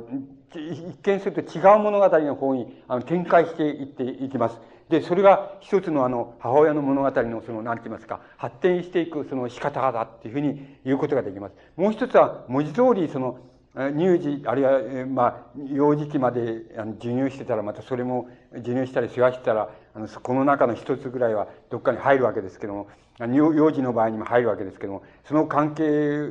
を介して、やっぱり母親の物語っっていうのは、あの、この基本的要素が、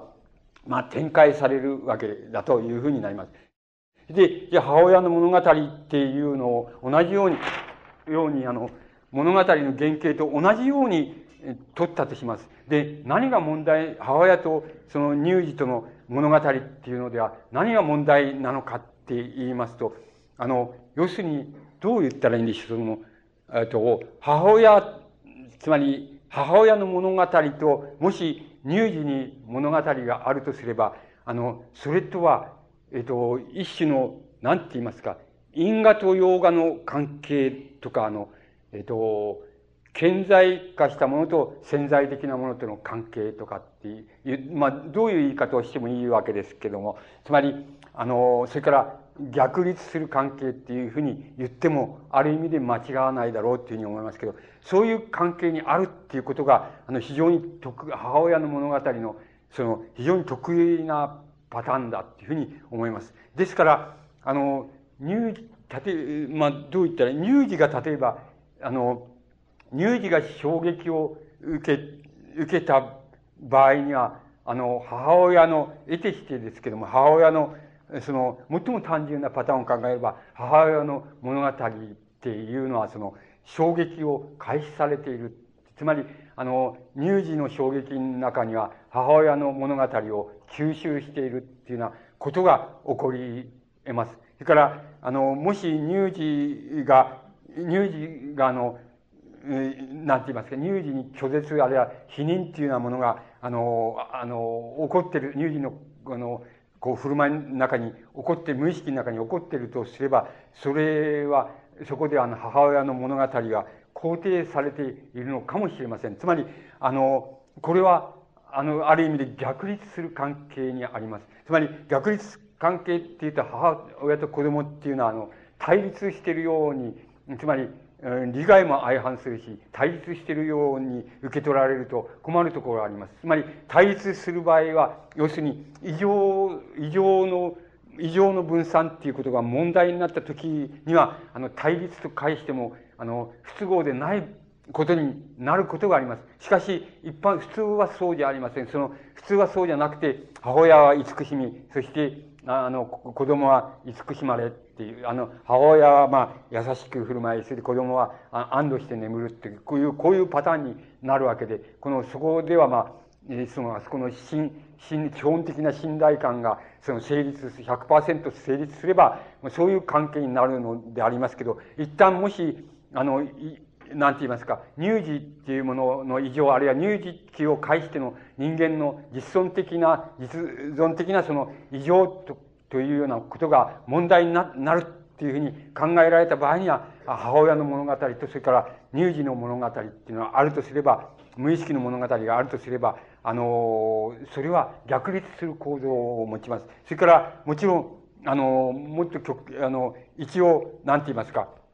一応の、なんて言いますか、あの、この、え極端なって言いますか、基本的なパターンを言えば、あ全部、あの、母親の物語の写しだっていう、乳児の物語とは結局母親の物語の写しなんだっていうふうに、あの、そういうふうに言っても、基本的には間違いじゃないくらい、あの、なんて言いますか、あの、あの、母親と、こう、乳児の物語っていうのは逆立する構造になるっていうふうに考えたら、とても、あの、考えやすいんじゃないかっていうふうに思われます。つまり、そこだけが違うので、ですから、あの、母親が、あの、写したあの、乳児に移した、あの、移したところのその精神の振る舞いって言いましょうか。それよりも、あの、なんて言いますか。つまりその範囲を、あの、超えてしまうような、あの、異常っていうことは、まず人間にはありえないっていうことになります。つまり、あの、全、最も異常な場合を考えた、考えた、たとしても、やっぱりそれは母親の物語を全部写し取られたっていうふうにあの、そういうふうに考えればいいくらいに、あの、その範囲を、この範囲をその超える、あの、なんて言いますか、あの、物語って言いましょうか、その、異常、異常、異常、あるいは異常の分散の仕方っていうようなものは、あの、ありえないんだっていうことが、まあ、図式的には言えます。個々のケースではありません。つまり、あの、また、個々、また個々のケースについて言うべき僕はその立場にありません。だから、そうじゃなくて、あの、基本的なパターンとしては、あの、それ以上の、おあの、物語っていうのは、あの、人間の振る舞いの中ではありえないんだっていうふうなことが、あの、言えると思います。で、あの、それじゃあ、あの、異常、異常な物語として、その、なんて言いますか、あの、こう分散された場合の、その乳児あるいはそういう乳児期の問題が、あの、出てきたとき、あの、それじゃ、ほ、その、なんて言いますか、その異常の分散になる、その、きっかけになるのはどういうことなのかっていうと、単純化してしまえば、あの、今申し上げました、その、母親の物語と乳児の物語っていうのは、あの、母親の写しなんだっていうふうになところから、あの、写しの部分と写しじゃない部分っていうのをふうに、あの、二重化していくっていうことが、あの、それが、あの、異常の分散の物語の発端になります。で、それは例えば、母親があの、えっ、ー、と、母親は今、乳児を、例えば、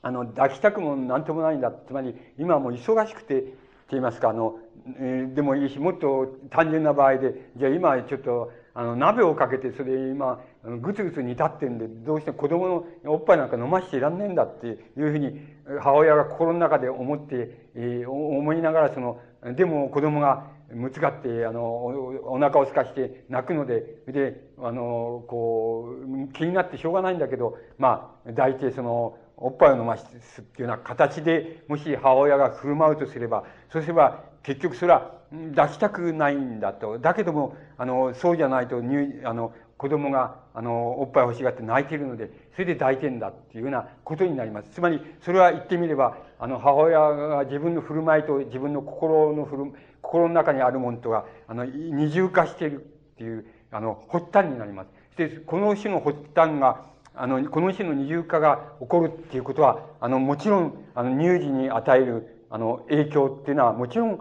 あるわけです。あの、あの、大変あります。大変、あの、複雑にあります。しかし、あの、この日の鍋かかってて、あの、今、ちょっと鍋が仕上がりそうなんだっていうの、だからこれ、しょうがない、もう行きたくてしょうがないんだけど、仕方なしにおっぱい飲ませてるっていうのは、この種の、なんて言いますか、あの、二重化っていうのは、それほど大した、それほど大した、あの、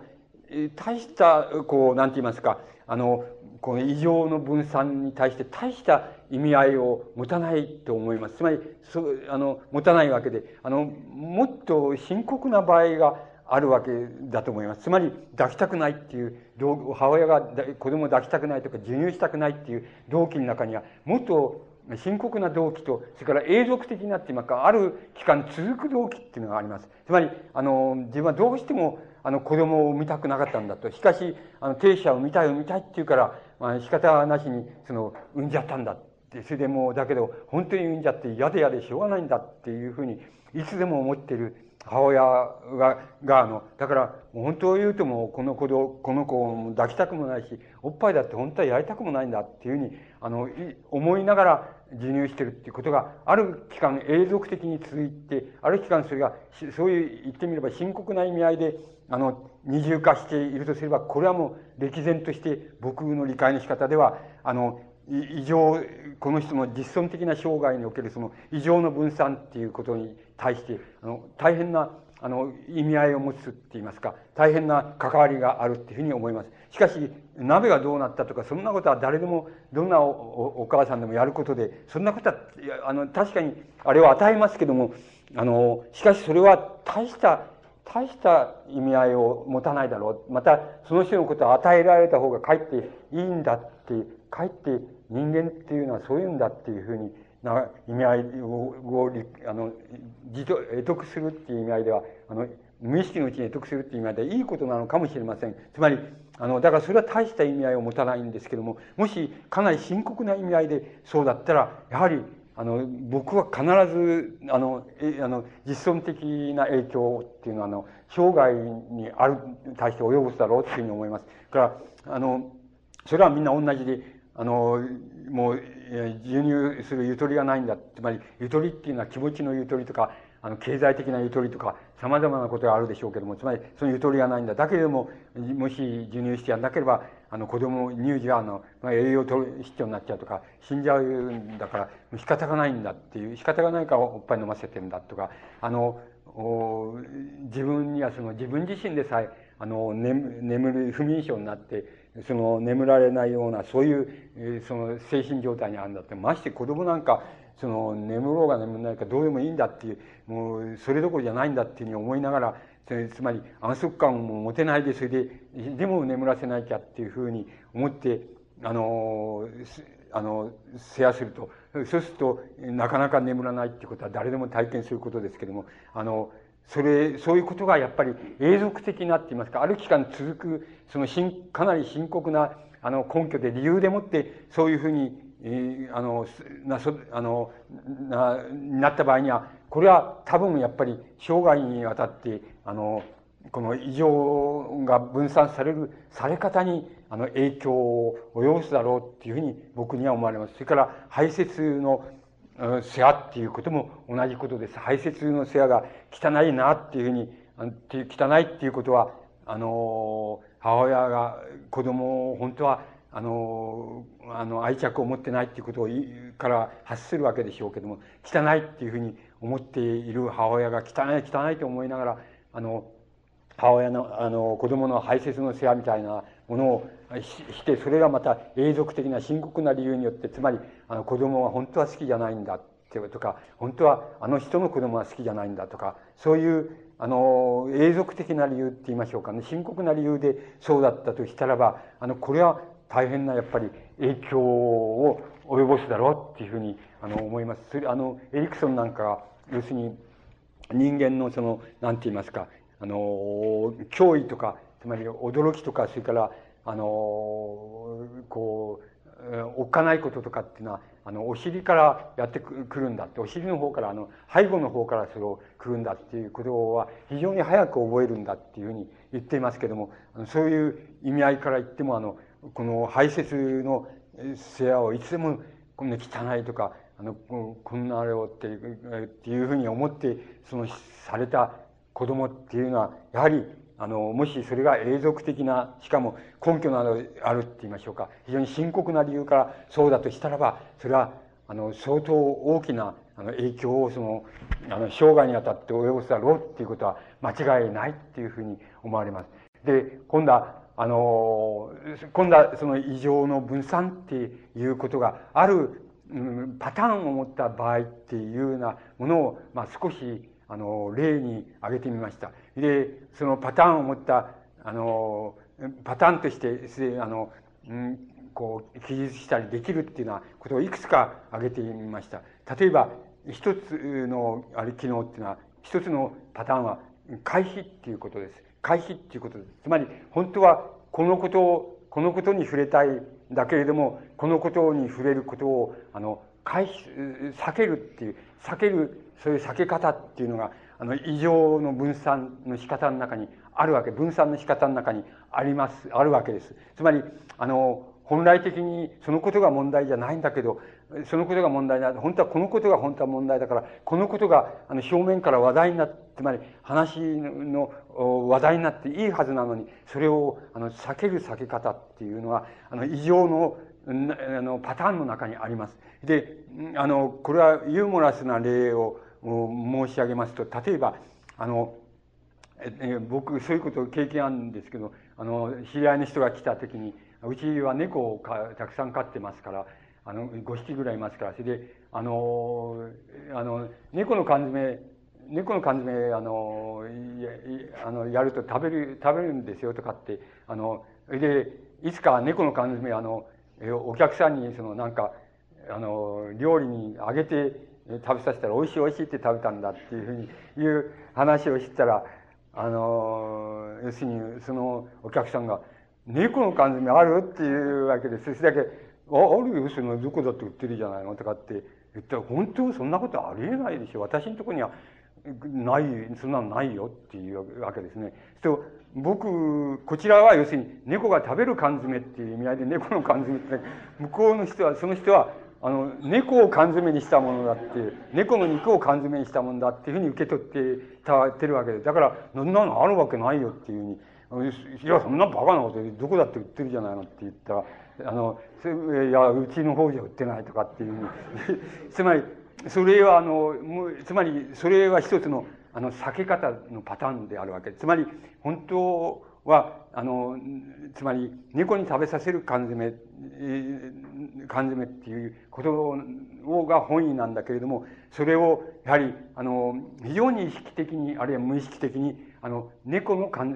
詰したら、猫、これを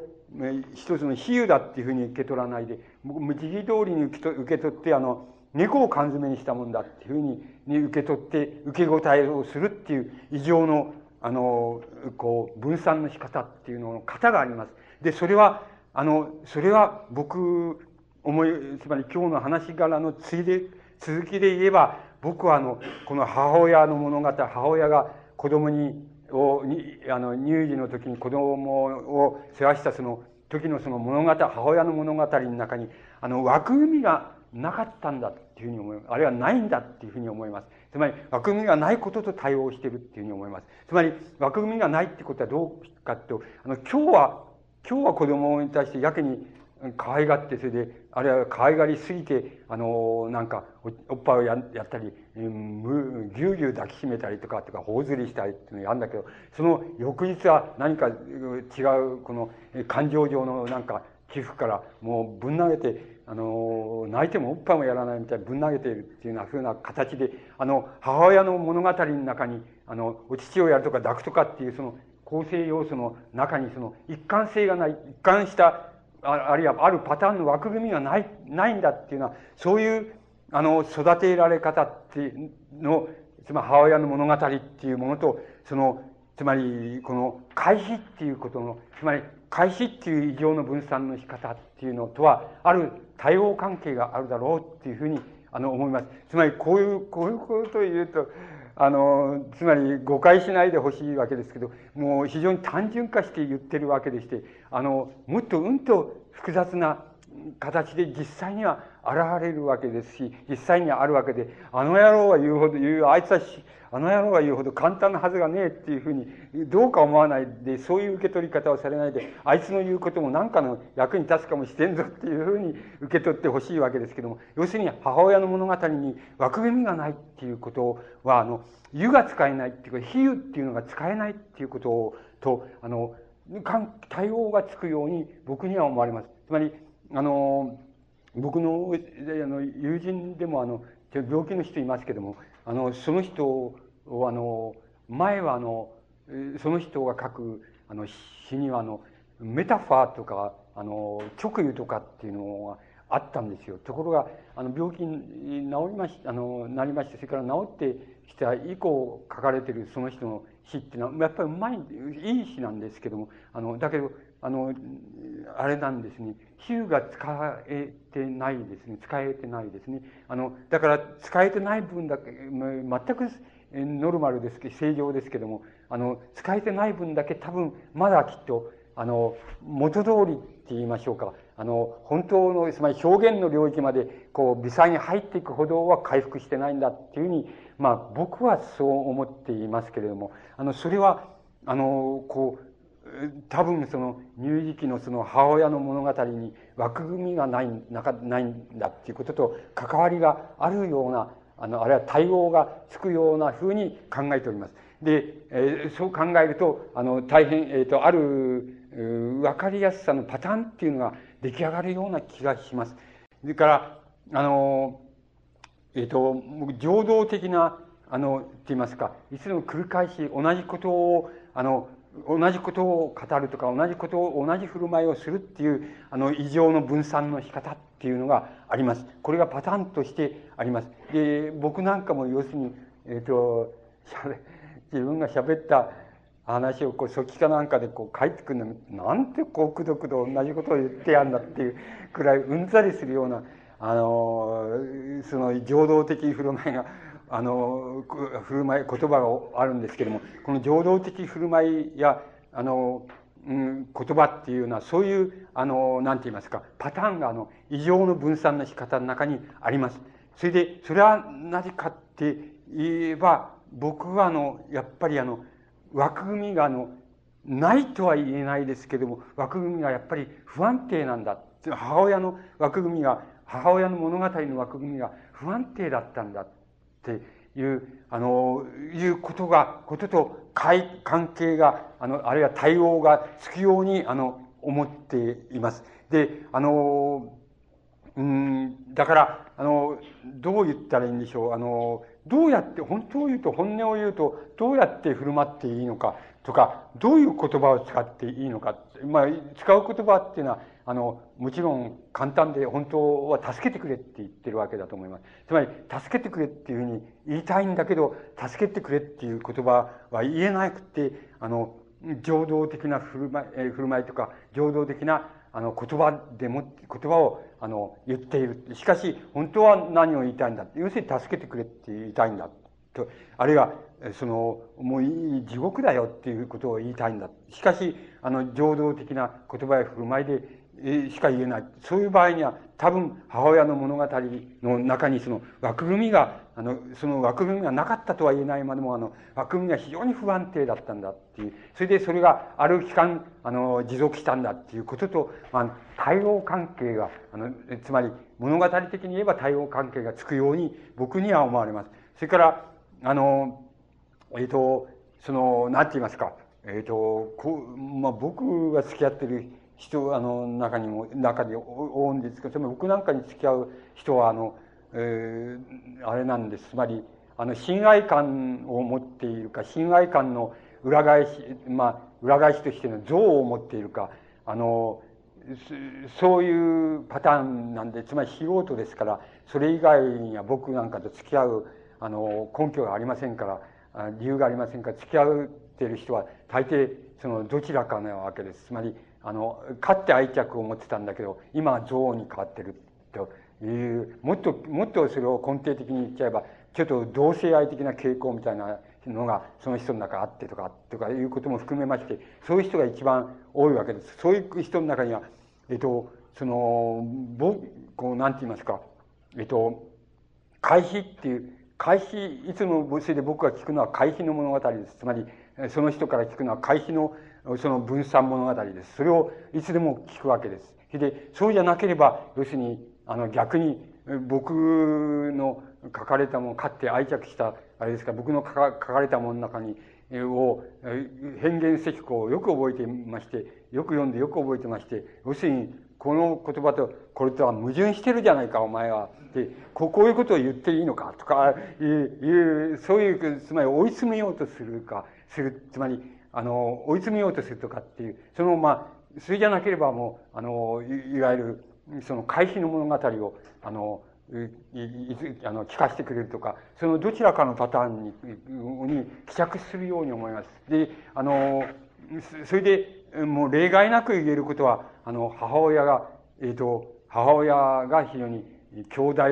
えー、まあ、あの、なかなかしっかりして、あの、男勝りで、経済的にも、あの、助けていけって、そのご本人を助けていけって、で、父親の存在は、まあ、こう、あるかなきかのごときもんだって、つまり少なくとも母親と、その、その人の間に割り込んでくるほどの、割り込んで何かこう、こうせいとかああせとか、こうじゃないかとかって言ってくれるような父親ではない、はいねえっていう、そういうパターンをまず9、9、9人10人いれば9人のうちはそう、それは同じパターンです。で、それで結局母親の物語が、あの、非常に大きく、うん、あの、作用しているわけですけども、あの、作用し続いているわけですけども、そのどちらかを、あの、やるように、あの、どちらかであるような思います。つまり、あの、あの、あれですね、このベートソンなんかの言い方をすると、あの、一人称、つまり、きあ君と僕とか、あの、俺とお前とかっていうあの言葉をなかなか差し挟めないっていうのは非常に大きな特徴なんだっていう言い方をしていますけど、それはごもっともなことなんですけども、結局それは、あの、追い詰めるか、追い詰めるか、あるいは避けるか、あの、回避の物語か、どちらかだっていうふうになって、の、二者択一的なところになってきます。そうすると、あの、それは多分、あの、その乳児の時に、えっ、ー、と、母親の物語を全部、あの、その人がネガとして、あの、被ったっていう、その乳児がネガとして被ったんだって、母親の物語を全部被ったんだ。で、そういうことと、あの、関係があるような気がします。つまり、あの、被ってしまったっていうことと、あの、関係があるような気がします。もちろん、それからまだパターンがあります。つまり、もう、パターンがあります。つまり、一つは、あの、その、なんて言いますか、作為体験です。つまり、あの、なんか、えっと、この異常の分散の仕方の一つだと思いますけども、つまり、えー、何か、誰かから何かをその、告げられているんだとか、誰かから、おあの、公正合わせっていつでも命令されているように見えるとか、誰かから何か体の、えー、内臓をいじられているように、えー、見えるとかっていう、そういう作為体験っていうのがあります。それから、まあ、幻覚っていうのも一つのパターンとしてあります。それから妄想知覚みたいなものもあります。俺の内臓は右から左移っちゃったとか、そういうあの妄想知覚みたいなものもあります。こういう、こういうあの分散の、物語の分散の仕方っていうのは、あの、母親の物語から、あの、乳児の時に、あの、大変、あの、深刻に追い詰められたっていうことがあるんじゃないかっていうふうに思います。つまり、あの、深刻に追い詰められたっていうことと、あの、対応するんじゃないかっていうふうに、あの、思います。つまり、あの、この週の、あの、体験、パターンとして取り出せる体験っていうようなものを、あの、母親の物語が、あの、相当強大な、あの、なんて言いますか、あの、影響を与えてて、ほとんど、あの、その人の、えー、こう、ネガとして、あの、心の中に全部焼き付かれてるみたいな。で、それを、何らかの意味合いでそれを受け入れられた、受け入れて、えー、て、もう、あの、なんて言いますか、こう、い、かい、もう居所がないんだっていう、母親の物語を全部ここまで受け入れちゃったんで、もう、あの、回避の場所がなければ、結局、あの、どっか、つまり、これの範囲の外のところに何か原因とか、あの、幻覚とか、それを求める以外にないわけですから、あの、多分、母親の物語から、あの、非常に、あの、深刻な意味合いで追い詰められたっていうことが、あの、あり得るんじゃないかっていうふうに思います。つまり、あの、物語っていうのは、あの、なんて言いますか、一つの文学作品っていうのは典型的にそうですけど、あの、うん、一つの物語を作る、あの、物語を表現するためには、あの、その少なくとも作者の中には、あの、物語の物語と言いましょうか、その、メタの物語と言いましょうか。物語の物語っていうのが、あの、その作者の中になければ、あの、物語は作れないっていうふうに言いま、あの、いうことが言えます。つまり、あの、物語の物語っていうのは、言ってみれば、あの、物語を作る場合のこの、こう、フィードバックって言いましょうか、その背景になってる、こう、背景になってる構造を成しているわけです。このフィードバックがない場合には、本当は物語は、あの、作れないわけです。だから、あの、作れないわけです。だから、表現はできません。つまり、あの、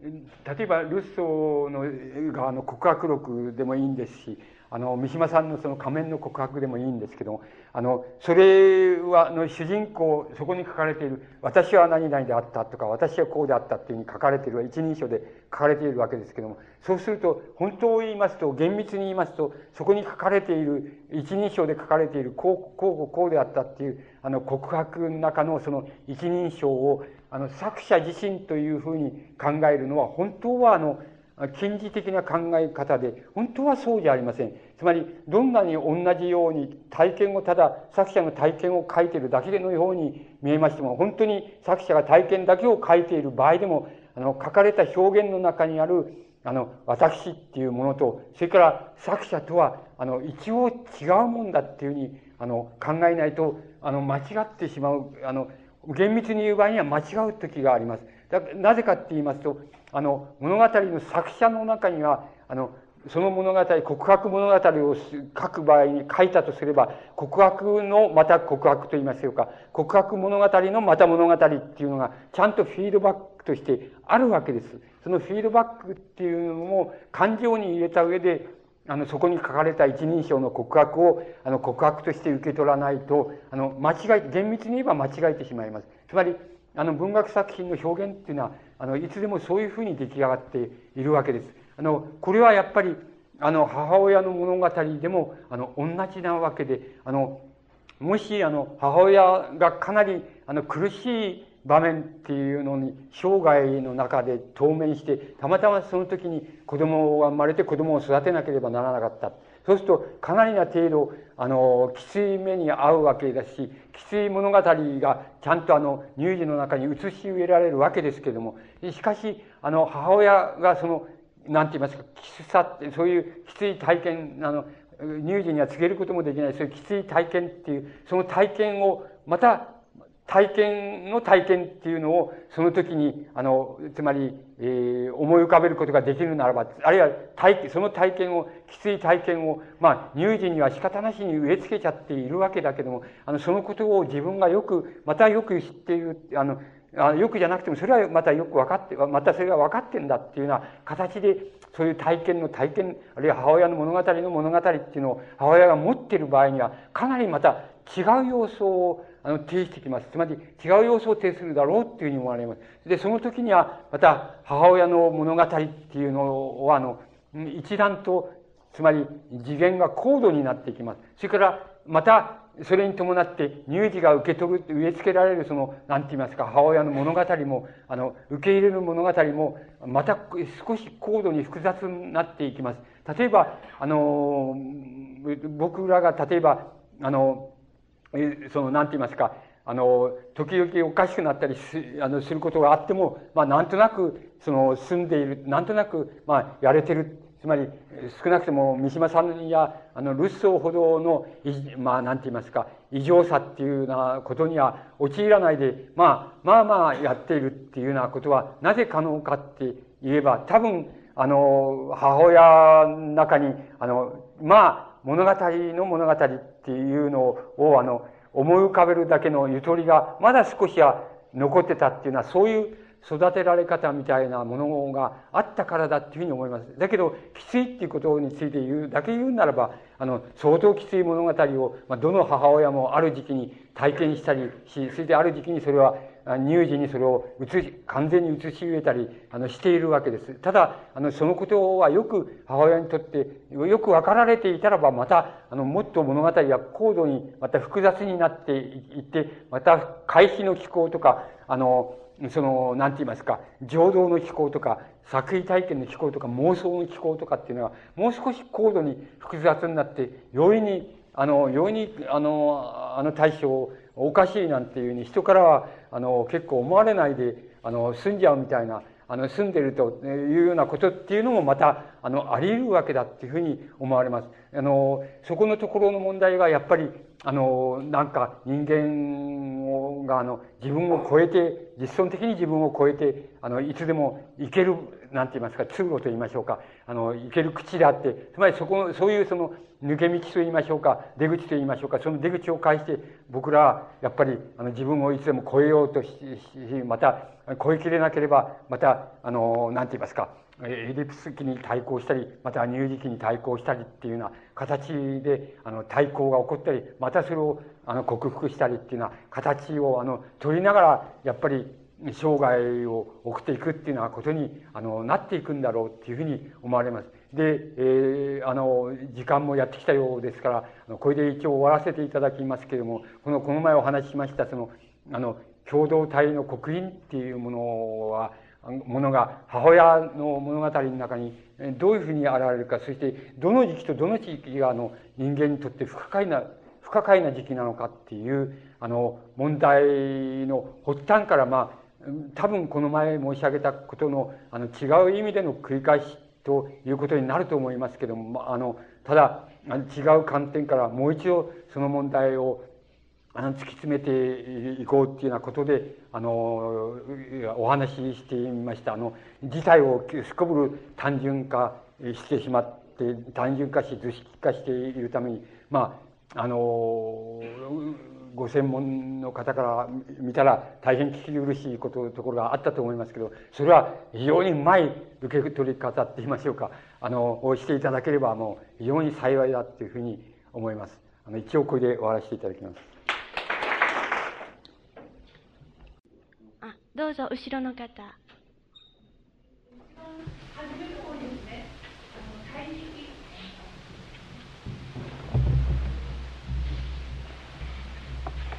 えー、宮城と申します。所属はありません。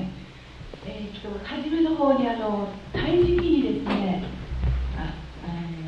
あ胎児期に乳児期を作ることは可能だっていうふうにおっしゃいましたけれども、はい、えー、それはどんなふうに可能になるんでしょうか？どういうふうに？はあ、あのえっと僕が知っている範囲ではあのえっと、3冊ぐらい、あの、割に啓蒙的な本が、あの、翻訳されて出ていますけれども、それは、あの、い、えっと、日本で言えばよく大教大教っていうふうに大教が大切だとか、大教っていうのは影響があるんだとかっていうのが、言い方昔からありますけど、それと同じようなことを、要するに、意識的に、あの、なんて言いますか、あの、妊娠期間中に意識的に、あの、子供に、あの、時間、一日、毎日、時間を決めて、あの、大変、えー、母親が、あの、大変気分がいい時、時間を選んで、それで、えー、なんて言いますか、子供に、えっ、ー、と、えー、はえっ、ー、と、まあ、例えば、童話を読んで聞かせたりとか、音楽を聞かせたりとか、あの、語学の勉強を、あの、教えたりとか、あの、数学の1たす1は2だっていうことを繰り返し繰り返し、あの、妊娠何ヶ月とかっていうことで、に、あの、ずっとその、やりまして、えー、あの、そして、あの、それはもっぱらなんて言うんでしょうかね。えっ、ー、と、つまり早期教育っていうんでしょうかね。そういうことを目的としたそのやり方で、あの、つまり一種能力主義的なやり方がアメリカでやられてて、それで、あんまり、そのこと自体はあんまり関関心したことじゃないような気がするんですけど、ないんですけども、そういうやり方をしまして、それで、えー、一番、あの、顕著なのは、えっ、ー、と、自分の子供が、えー、3人くらい、3人か4人くらいいて、その子供に全部一様に胎、胎児の時にそういう教育をして、えー、あれしたら、全部、あの、3人か4人全部が、なんか、11歳ぐらいで大学す、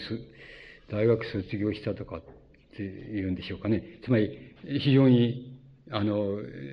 つまりあらゆる、そういう非常に重要なことは、あの、あらゆる伝説を破って、その伝説と神話を破って、あの、胎児っていうのはちゃんと、あの、音楽をやれば音楽を聴いているし、それから、うん、言葉を教え、言葉を、えー、あの、言ってやればちゃんとそれはわかるし、っていうことが、あの、非常にはっきりえそういうことを非常にはっきりさせたっていうことだけは功績だと思うんですけども、いあの、意味は要するに早期教育っていう意味で、その母親がやって、やった記録みたいなのが翻訳されて出ていますけども、あの、それはちょっと凄まじいもんだっていう、つまり、フロイトが言うその、なんて言いますか、あの、胎児期の母親の精神状態が影響を与えるみたいなことは、フロイトがつにそういうことは早くから予言してるっていうか言ってるわけですけども、それ実証できるかみたいなことが、すこぶる怪しかったわけですけども、あの、今では、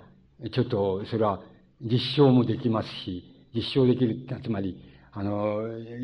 どういった超音波投資みたいなのをするとして、そういう実験やったのがありますけども、そういうので実証ができますし、またそれからそれを実際に母親がそれをやってやったら、全部、その、言葉から何か全部、あの、語学とかそういうのを全部、あの、早期って言いますかね、そう、超早期、あの、教育っていうのは可能だったっていう、そういう、あの、体験の、あれが、あの、翻訳されて出ていますけれども、あの、そういうことっていうのは全く可能だっていうふうに思います。それで僕は、その、そのこと自体は、あの、なんか、単に、こう、人よりも能力的に、あの、早く、あの、えー、凄まじい能力を身につけたいみたいな、まあ、そういうことが目的とされている、つまり能率主義的な目的でもってされたものだから、そのこと自体はちっとも良くないなと思うんだけど、そういう意味じゃなくてだったらば、多分、これから、ますます、そういう意識的に胎児期の、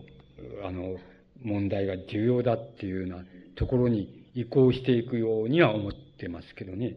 あの、そういうことは、えっ、ー、と、3冊ぐらいあります。あの、日本で翻訳されて出ていますけども。あの、そういう、あの、遡り方、つまり、あの、つまりどこになんか、どこにそれじゃ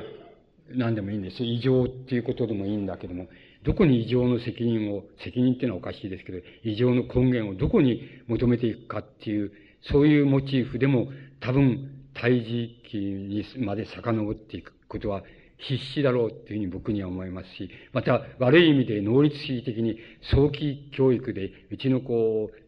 早くから優秀な子にしてやろうみたいな形でそういうやり方っていうのも、まあ邪道ですけど行われてくるようになるかもしれませんし、だんだん流行ってくるかもしれませんし、あの、良きにつけば悪しきにつけ、そういう問題の、あの、根源って言いますか、をもっと遡らせるっていうようなところに行くことっていうのは、あの、全く間違いないことだというふうに僕には思われますけど。それは、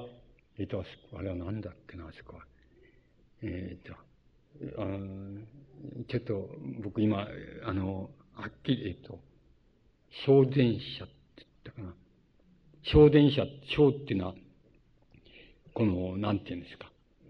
この、えー、こうね、ねへん、ねへんですよね。ねへんにこう、羊っていうのを書く章なんで、電は電気の電、小電車っていうところの、えっ、と、待てよ、ノン、ノンなんとか、ノンなんとかブックっていうね、あの、新書版の、あれがありますけど、そこに3冊ぐらい翻訳されて出ていると思います。だけど、そのことはもう、フロイトはもう、非常につとに、あの、そういうことは理論的に言い切ってることで、ちっとも、それ新しいことでも何でもないんですけど、実際問題って医学的にわかるようになっちゃったから、あの、なっちゃったっていうことと、つまり、体内の胎児の振る舞いっていうのは見えるようになっちゃったっていうことと、それから、そういうことを実際にやっちゃう、やっちゃった母親っていうのが出てきちゃったっていうことが、あの、あるわけですけども、それは、これからの問題として、あの、展開されていくんじゃないでしょうか。よろしいでしょうか。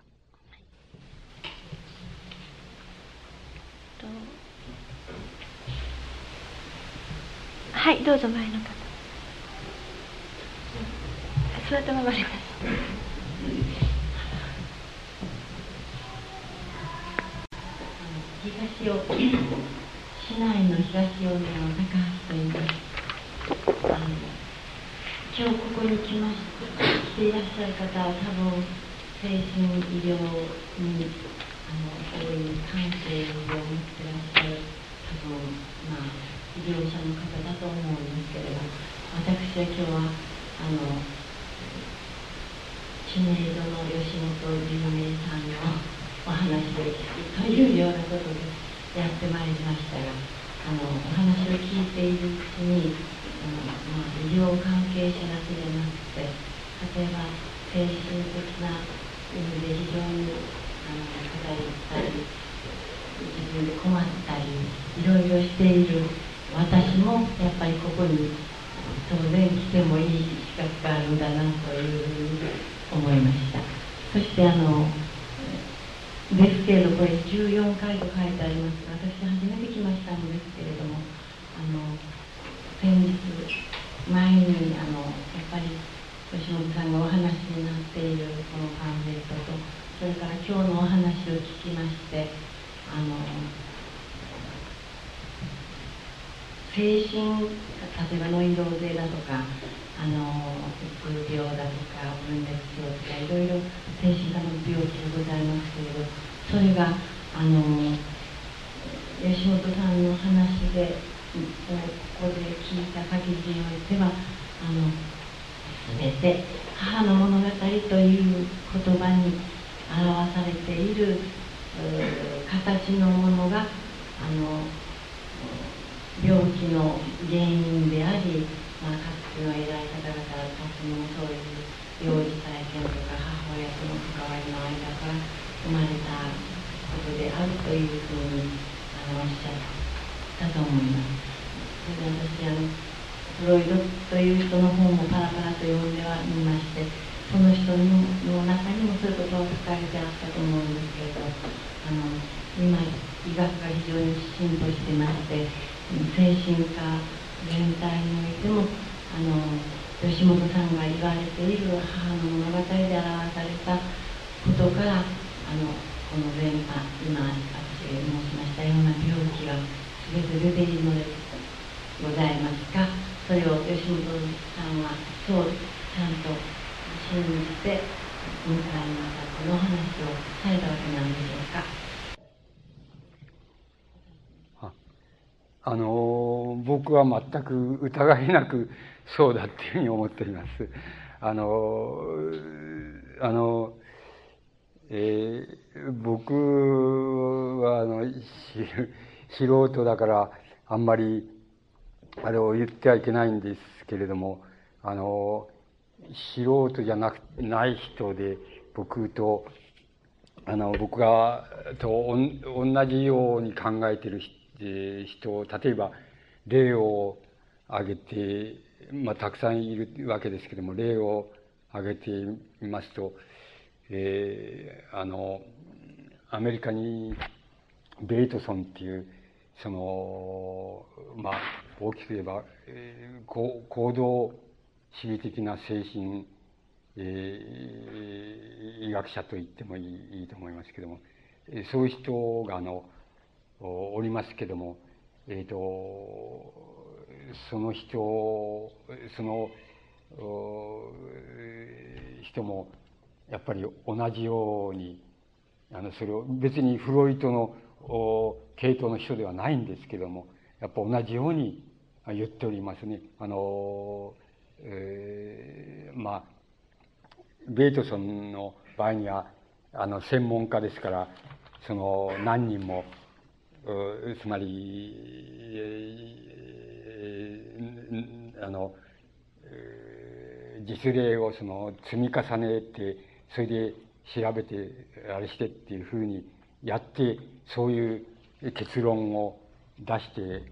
おるわけです。例えば、ここにありますけども、書いた、僕はちょっとメモしてありますけども、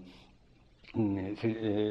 何例も何例もその自分たちの学者グループ、医学、精神学者のグループで何何も何もそういう、あの、ご本人と家族との調査をして、あの、それらに共通な特徴が3つあるっていうふうに、えー、あの、言っています。それで、その、一つは、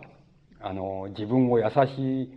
え、ー、と、必ずその自分を優しい母親だと見なされていると不安になり、身を引いてしまう。そういう母親を持ってると。それで、えー、子供に親しく付き合わなくちゃならない場面になると不安と敵意が起こるっていう、そういう母親を持ってるっていうこと。それから二番目に挙げていることは、子供に不安や敵意を持っていると認めることができない、認めたがらない母親だと。そのために、あの、優しい態度を、あの、示し、示すわけ、示して、示してみせて、示して、それで子供にも、あの、自分が優しい母親だよっていうことを、なんだよっていうことを、そう思ってくれ、思うように、子供を説きつけ、とと子供に教え込むんだけで、教え込んで子供がそうしないと、あの、やっぱり身を引いてしまうっていう、そういう母親を持ってるっていうこと。それから3番目に挙げてるのは、母親との、先ほど申し上げましたけど、母親と子供の関係の間に、あの、こう、なんて言いますか、で、その両方の、まあ、気分なり、心理状態なり、そういうものをこう、調節する、そういう父親っていう、あるいは父親的な役割する、えー、存在がその、いないっていうこと。その三つが、やっぱり非常に共通の条件だっていう、共通のあの、家族を、あれして、家族とご本人をあれしたときに、あの、共通に見つけられることだっていうふうに、あの、参加条を挙げていますけれども、あの、非常に、あの、そうじゃないっていう、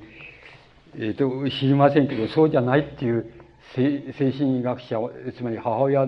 と子供の物語だっていうふうに、あの、思わない、それが第一義的なもんだっていうふうに思わない精神医学者っていうのは、いるのかもしれませんけれど、僕は、あの、あんまりお会いしたことも、そういう人の本を読んだこともないんですけれども、だから僕はもう、まるまる全く、あの、そういうふうに、あの、信じておりますけどね。はい。え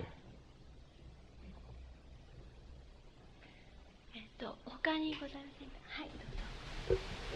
えっと、のびらと言います。あの2つお聞きしたいんですけれども先ほどあの児童期というのがその社会の情勢などから見て、はい、もしかしたらあの伸びるかもしれない、はい、そういう場合もあり得るとおっしゃいましたけれどもそしてあの児童期というものをもう少し解明していかなければならないという点に思うんですがそこのところをもう少しお聞きしたいんですがそれともう一点はあの母の物語は母親の物語はどう成立するかというところでちょっと私おかしな取りあの取り方をしているかもしれないんですけれども。夫婦のあの性的な振る舞いをですね、うん、その母親の物語をこう母親が具現化する前にすでに体験しているっていうふうにおっしゃっていると思うんですが、うん、その時にその、母親のその役割っていうのは分かったような気がするんですがその父親というか父親になる前のその夫の役割みたいなことについては何かあのお考えてあ、はい。はい。あの、児童期の問題っていうのは、例えば、専門家の先生は、あの、いくつか言ってるわけです。つまり、あの、いくつか特徴を挙げています。一つ、あの、ここにいくつか挙げてありますけど、これ、エリクソンが、の、あれが一番、え、ー、と、わかりやすいと思いますけれども、あの、要するに一つは、あの、その勤勉って勤勉っていう観念をあのうこう植え付けられる時なんだっていうことそれから道具技技術道具の法則っていうのを覚え込むだったそれからあのもう一つ重要なことはそのエリプスつまりエリこれはあの、えーと、性的なものですけどもつまり性的な発言力ですけどもエリプス、えーが、あの、この時に発現するんだ。エリプスっっていうのは、の複合が発現するんだ。つまり、あの、えー、父親と母親の間にその、自分がその、割り込んでいく、割り込み方って、つまり、性感情の割り込み方、性的な感情の周辺で割り込んでいく割り込み方、それから、あの、割り込めない場合のその失望の仕方って言いましょうか。あるいは、父親に対するその、あの、なんて言いますか、えー、非常に強大な、あの、あの、イメージをその作り上げる時期なんだって、その、そのくらいなことをその、あの、特徴として挙げています。だから、あの、いくつかの問題が、あの、深刻な問題として出てくるんだと思います。そあのつまり、勤勉の問題っていうのもそうですし、それから、あの、その、勤勉の反対なんですけども、勤勉じゃなくて、それじゃあ、怠けたっていうと、その父親から大体、まず父親、母親から叱られ、それから、あの、学校に行けば先生から叱られっていうような形でもって、あの、勤勉じゃない、怠けるっていうことに対するその、え劣等感みたいなものを植え付けられたりするもんですから、エリクソンなんかは勤勉対その劣等感の時期だっていうふうに言ってるくらいなんです。で、だから、そのことは、もっと僕、自分流の言い方で言っちゃえばもう先ほど言いましたように、あの、性的な発言力っていうような問題をこう、を、まあ、第二義的なことをして、として第一義的にはその、なんか、あの、知識とか技術とか、それを学ぶっていう、あの、ま、規律とか、それから道徳とかっていうのを学ぶっていう、あの、その一つはそれを抑圧しておいて、それを、ま、規律をよく学ぶっていう、そういうやり方が二重にある時期が、その、この自動機なんだっていうふうに、あの、だから自動機の問題っていうのは、いずれにせよ、あの、抑圧された部分が、あの、あれ、下の方に潜在化した部分が正面に露出してきたりとか、それが、あの、技術勤勉っていうの、技術の習得っていうことと矛盾してきたりとか、じゃなければ、技術、勤勉、あの、知識の習得で劣等だ、あ怠け者だっていう観念を、あの、植え付けられたために起こる問題とかっていうのが起こってきているわけですから、あの、この問題が、つまり、本当に、エリクソンが言うように、本当に勤勉、あの、勤勉の植え付けられる時期と言えるのかどうかとか、あの、技術の基本が身につく時期だっていうふうに、本当に言っていいのかどうかっていうことは、もっとたくさん検討しなきゃいけないような気がするんです。つまり、こんなことはいらないんじゃないかっていう観点も成り立ちるんで、あの、そんなことが必要になった時に、勉強なんか必要になった時に、あの、それぞれの人間がすればいいので、別に学校制度を作って義務教育にして、その、それを通らなければ、あの、先行けないみたいな、それで通らなければ劣等生だっていう、そういうレッテルを貼って、そういう制度を作ることは、本当はいいことかな、どうかっていうことは、本当、エリクソンの言い方でも、その、バーガー、バーカーって人の言い方でも、本当は、はっきりとは否定できないっていういうふうに思います。つまり、この程度のことを言ったって、あの、この程度の勤勉体劣等感の時期だっていうようなことを言ったって、そんなことぐらいで、この時期の問題を、あの、なんか言い切ることは僕にはできそうもないっていうふうに思われますから、もっとちゃんと本当に勤勉って必要なのかとか、あの、この時期に必要なのかとか、植え付けることが必要なのかとか、知識っていうのはこの時期に、あの、植え付けることが、あの、教育することが必要なのかってことは、本当に、あの、もっと本当に確かめてみたり、本当に研究してみたりしなきゃいけないし、もっと根底的に言えば、人間っていうのは果たして勤勉であることが必要なのかとか、人間っていうのはあの、知識っていうのを、あの、制度的に学ぶっていうことが必要なのかどうか、あるいは制度的になんか学ばなくても、それは自分が必要な時にぶつかったら、その時学べばいいっていう問題なのかどうかっていうことも合わせて、ちゃんともっと徹底的にあの考えた方がいいっていうふうに僕には思われます。それ、この程度のことでこんなことを言っちゃいけない。勤勉体劣等感の時期なんで言っちゃいけないと思います。この時期、あの、この程度のことで、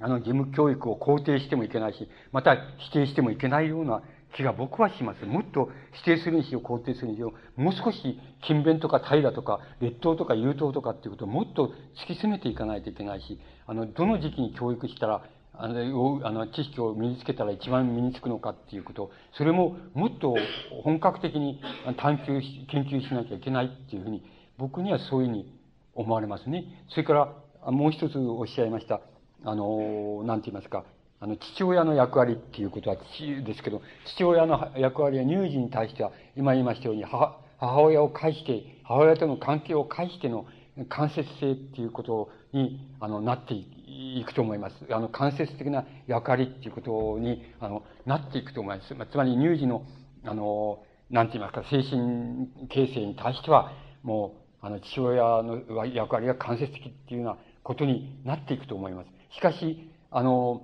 しかし、一面では、あの、なんて言いますか、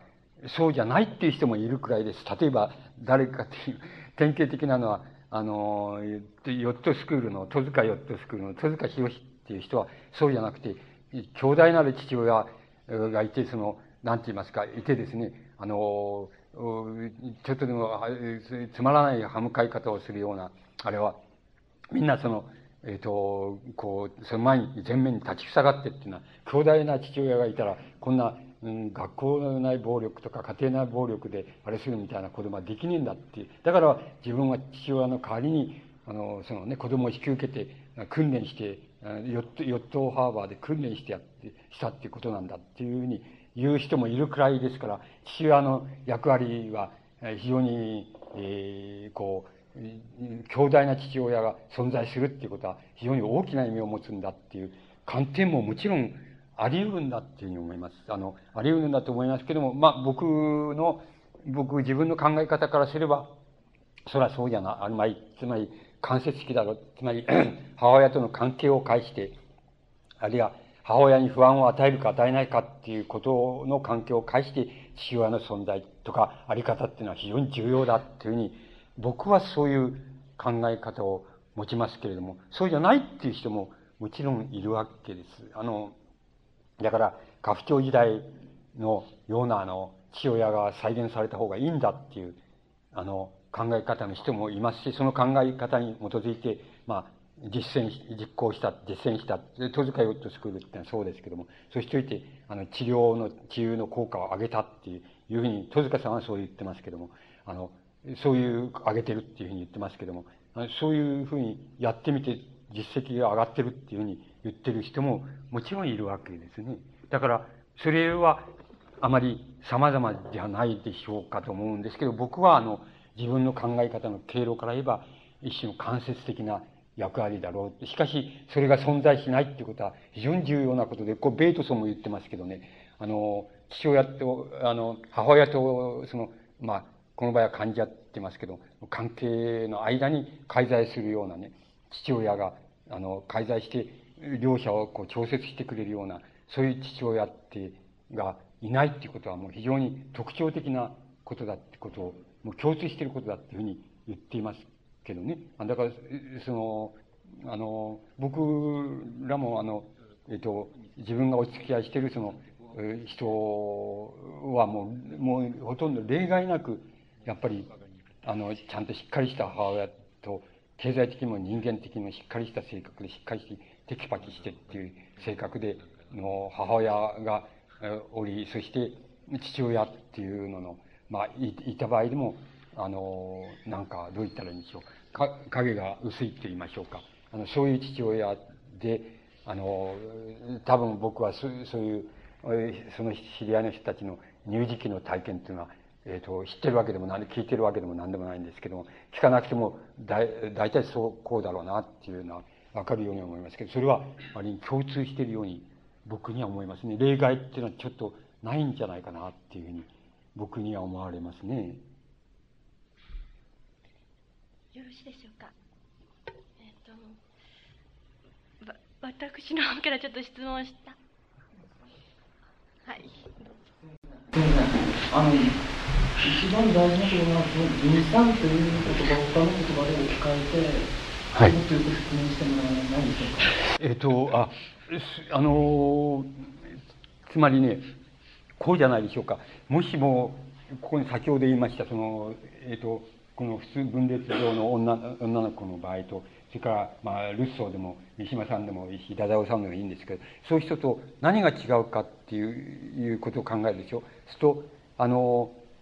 表現、つまりこれ小説書きですよね。つまり、あの、言葉の表現、あの、つまり表現も口で表現するっていうんじゃなくて、なんか書いて表現するみたいな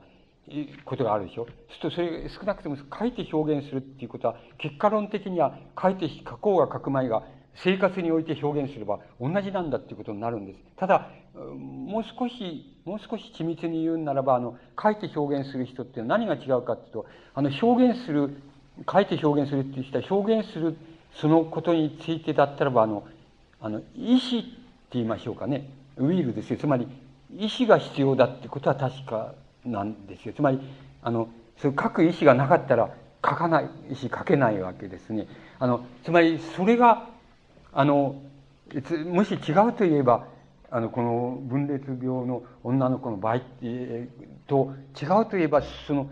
あの、表現するっていう、書いて表現するっていうことにおいて、あの、意思を介在させたか、つまり意思を仲介にしたかしないかっていうことだけが違うような気がするんです。そうすると、そのことを、あの、そうすると何かって言ったらば、あの、要するに何かきついことがあった場合、場合に、あの、例えば、それは三島さんでも、そう、エルスソーでもそうなんだろうと思いますけども、つまり、その、書いて表現することの非常に初期においては、発端においては、多分、あの、きつかったから書いたとかね、きつかったから自己、自分を慰安するために、自分を慰めるために書いたっていうのが、多分文学とか、この日の書いて表現することの発端だっていうふうに思うんです。始まりだと思うんです。つつまり、どんな文学者とか、そういうね、あの、哲学者でも何でもいいですけど、そういうものでも、なぜお前はものを書くようになったかんだって、こういうふうに何かを書くようになったかって言ったらば、要するに、あの、きつかったから、まあ、あの、自分を慰めるために、自己慰安のために、まあ、とにかく書いたんだ。書くっていうのが発端なんだ。まあ、日記を書いたとか、そういうのを毎日でもいいんですけど、発端なんだと多分言うだろうと思うわけです。だけど、な、そこだったら、この、なんか非常にきつい事態が、あれ、生じて、それで、なんか、あの、きつい事態に対して、その、あの、異常って言いましょうかね。あの、異常、違う形でそれを、なんか、あの、代償するっていうか、分散させてしまう。きつさを分散させてしまうっていうさせ方と、それから、あの、こういう人たちがその、なんか物を、字文字で書いてね、表現することの間には何が違うかって言ったら、その多少書いてあれする場合には、意思が、書くという意思が少なくても、介在するわけです。間に入るわけです。そこだけが違うと思うんです。で、そこだけが違うっていうことを、あの、言うために、言うっていうか、そ、そこ、そう、それでもって分散っていう言葉を使ったんで、表現と言ったって何でもいいいいと思います。つまり、異常の表現って言ってもいいと思いますけどね。ただ、表現っていうのは、こちらの場合と一緒に共通に取り上げてすれば、表現っていう中に多少でも意思が入っていますから、あの、これらのルッソーの場合でも、三島さんの場合でも、書くという、文字で書くっていうことの中には、必ず書くという意思がないととてもやれないですから、あの、入ってますから。だから、それをね、一緒に扱おうっていうふうに、あれする場合に、もうそういうふうに言葉を言っただけで、表現っていう言葉を使ってもいいと思います。いいわけですね。あの、ただ誤解を生じなければいいと思いますけどね。そうだと思います。よろしいでしょうか。あの、たまたま私が今質問しようとしたことと一緒だったんですけれどもそれであのもう少しもう少しよろしいでしょうか、はいはい、あの入隊時期に受けた衝撃なり傷なりというようなことがその個人のこう発達史の中で分裂病になる患者さんの場合には例えばそこに書いてありますけど作為体験なりあの妄想なり幻覚なりというような形で症状というふうにして現れてきてあの、まあ、分裂病の患者さんでなければ、まあ、普通の私たちでもあのその文学者でもですけれどもその表現というようなことになると思うんですけれどもその受けた傷というかその入隊時期に受けた異常というのがその人の発達史の中でどういうような振る舞い方になっていくかとか、あの表現され方になるかと例えば行動異常になるかというような、うん、そういうような解釈でよろしいんでしょうか？あのそうだと思います。あのなぜすこうつまりえっ、ー、とそれ以上のことはつまりえっ、ー、と,、えーと分裂病的なあの、こう、形とか、その、うつ病的な形とかっていう、いろんな形、個々の場合とか、そういう問題は、つまり、あの、つまりそちらの、そちらの領域って言いましょうか、その、えー、が、の領域であって、僕らの、こう、介入できるって言いますか、あれがないので、全般的にそれらを全部、えっ、ー、と、い、い、まあ、異常っていうふうに、異常の分散だっていうふうに、えー、言ってしまっても、そこを、なんて言いますか、あの、節度って言いましょうか。節度で、それ以上のことは、あんまり、あの、え、ー、と、こちらが言うべきことではなくて、えー、むしろそちらの方が言う、の、の領域に入るので、あの、全般的にそれ異常の分散っていうふうに言言っとこうというのが僕の、あの、意図でして、あの、それ、それ以上のことは本当に僕らには分かんないで、うん、皆さんの方の、え、ー、と、領域に属するんじゃないかなっていうふうに 僕には思われるわけですけどね。だから、ただもう異常っていうふうに、異常の分散っていうふうに、えー、言って、それで、あの、そういう作為体験とかいう、今そういうのは、ただ異常の分散のが一つパターン化したものだって、パターン化するか、ししてるかしないかっていうことの違いだけなんだというくらいな意味合いにこう取っていただければもう僕の方がいいんですけどね。だからそれ以上はもうあのもうそちらの専門の領域に入ってしまうからしまって僕らがあんまり、えー、介入する余地がないなっていう感じを持ちますけどね。どうもありがとうございました。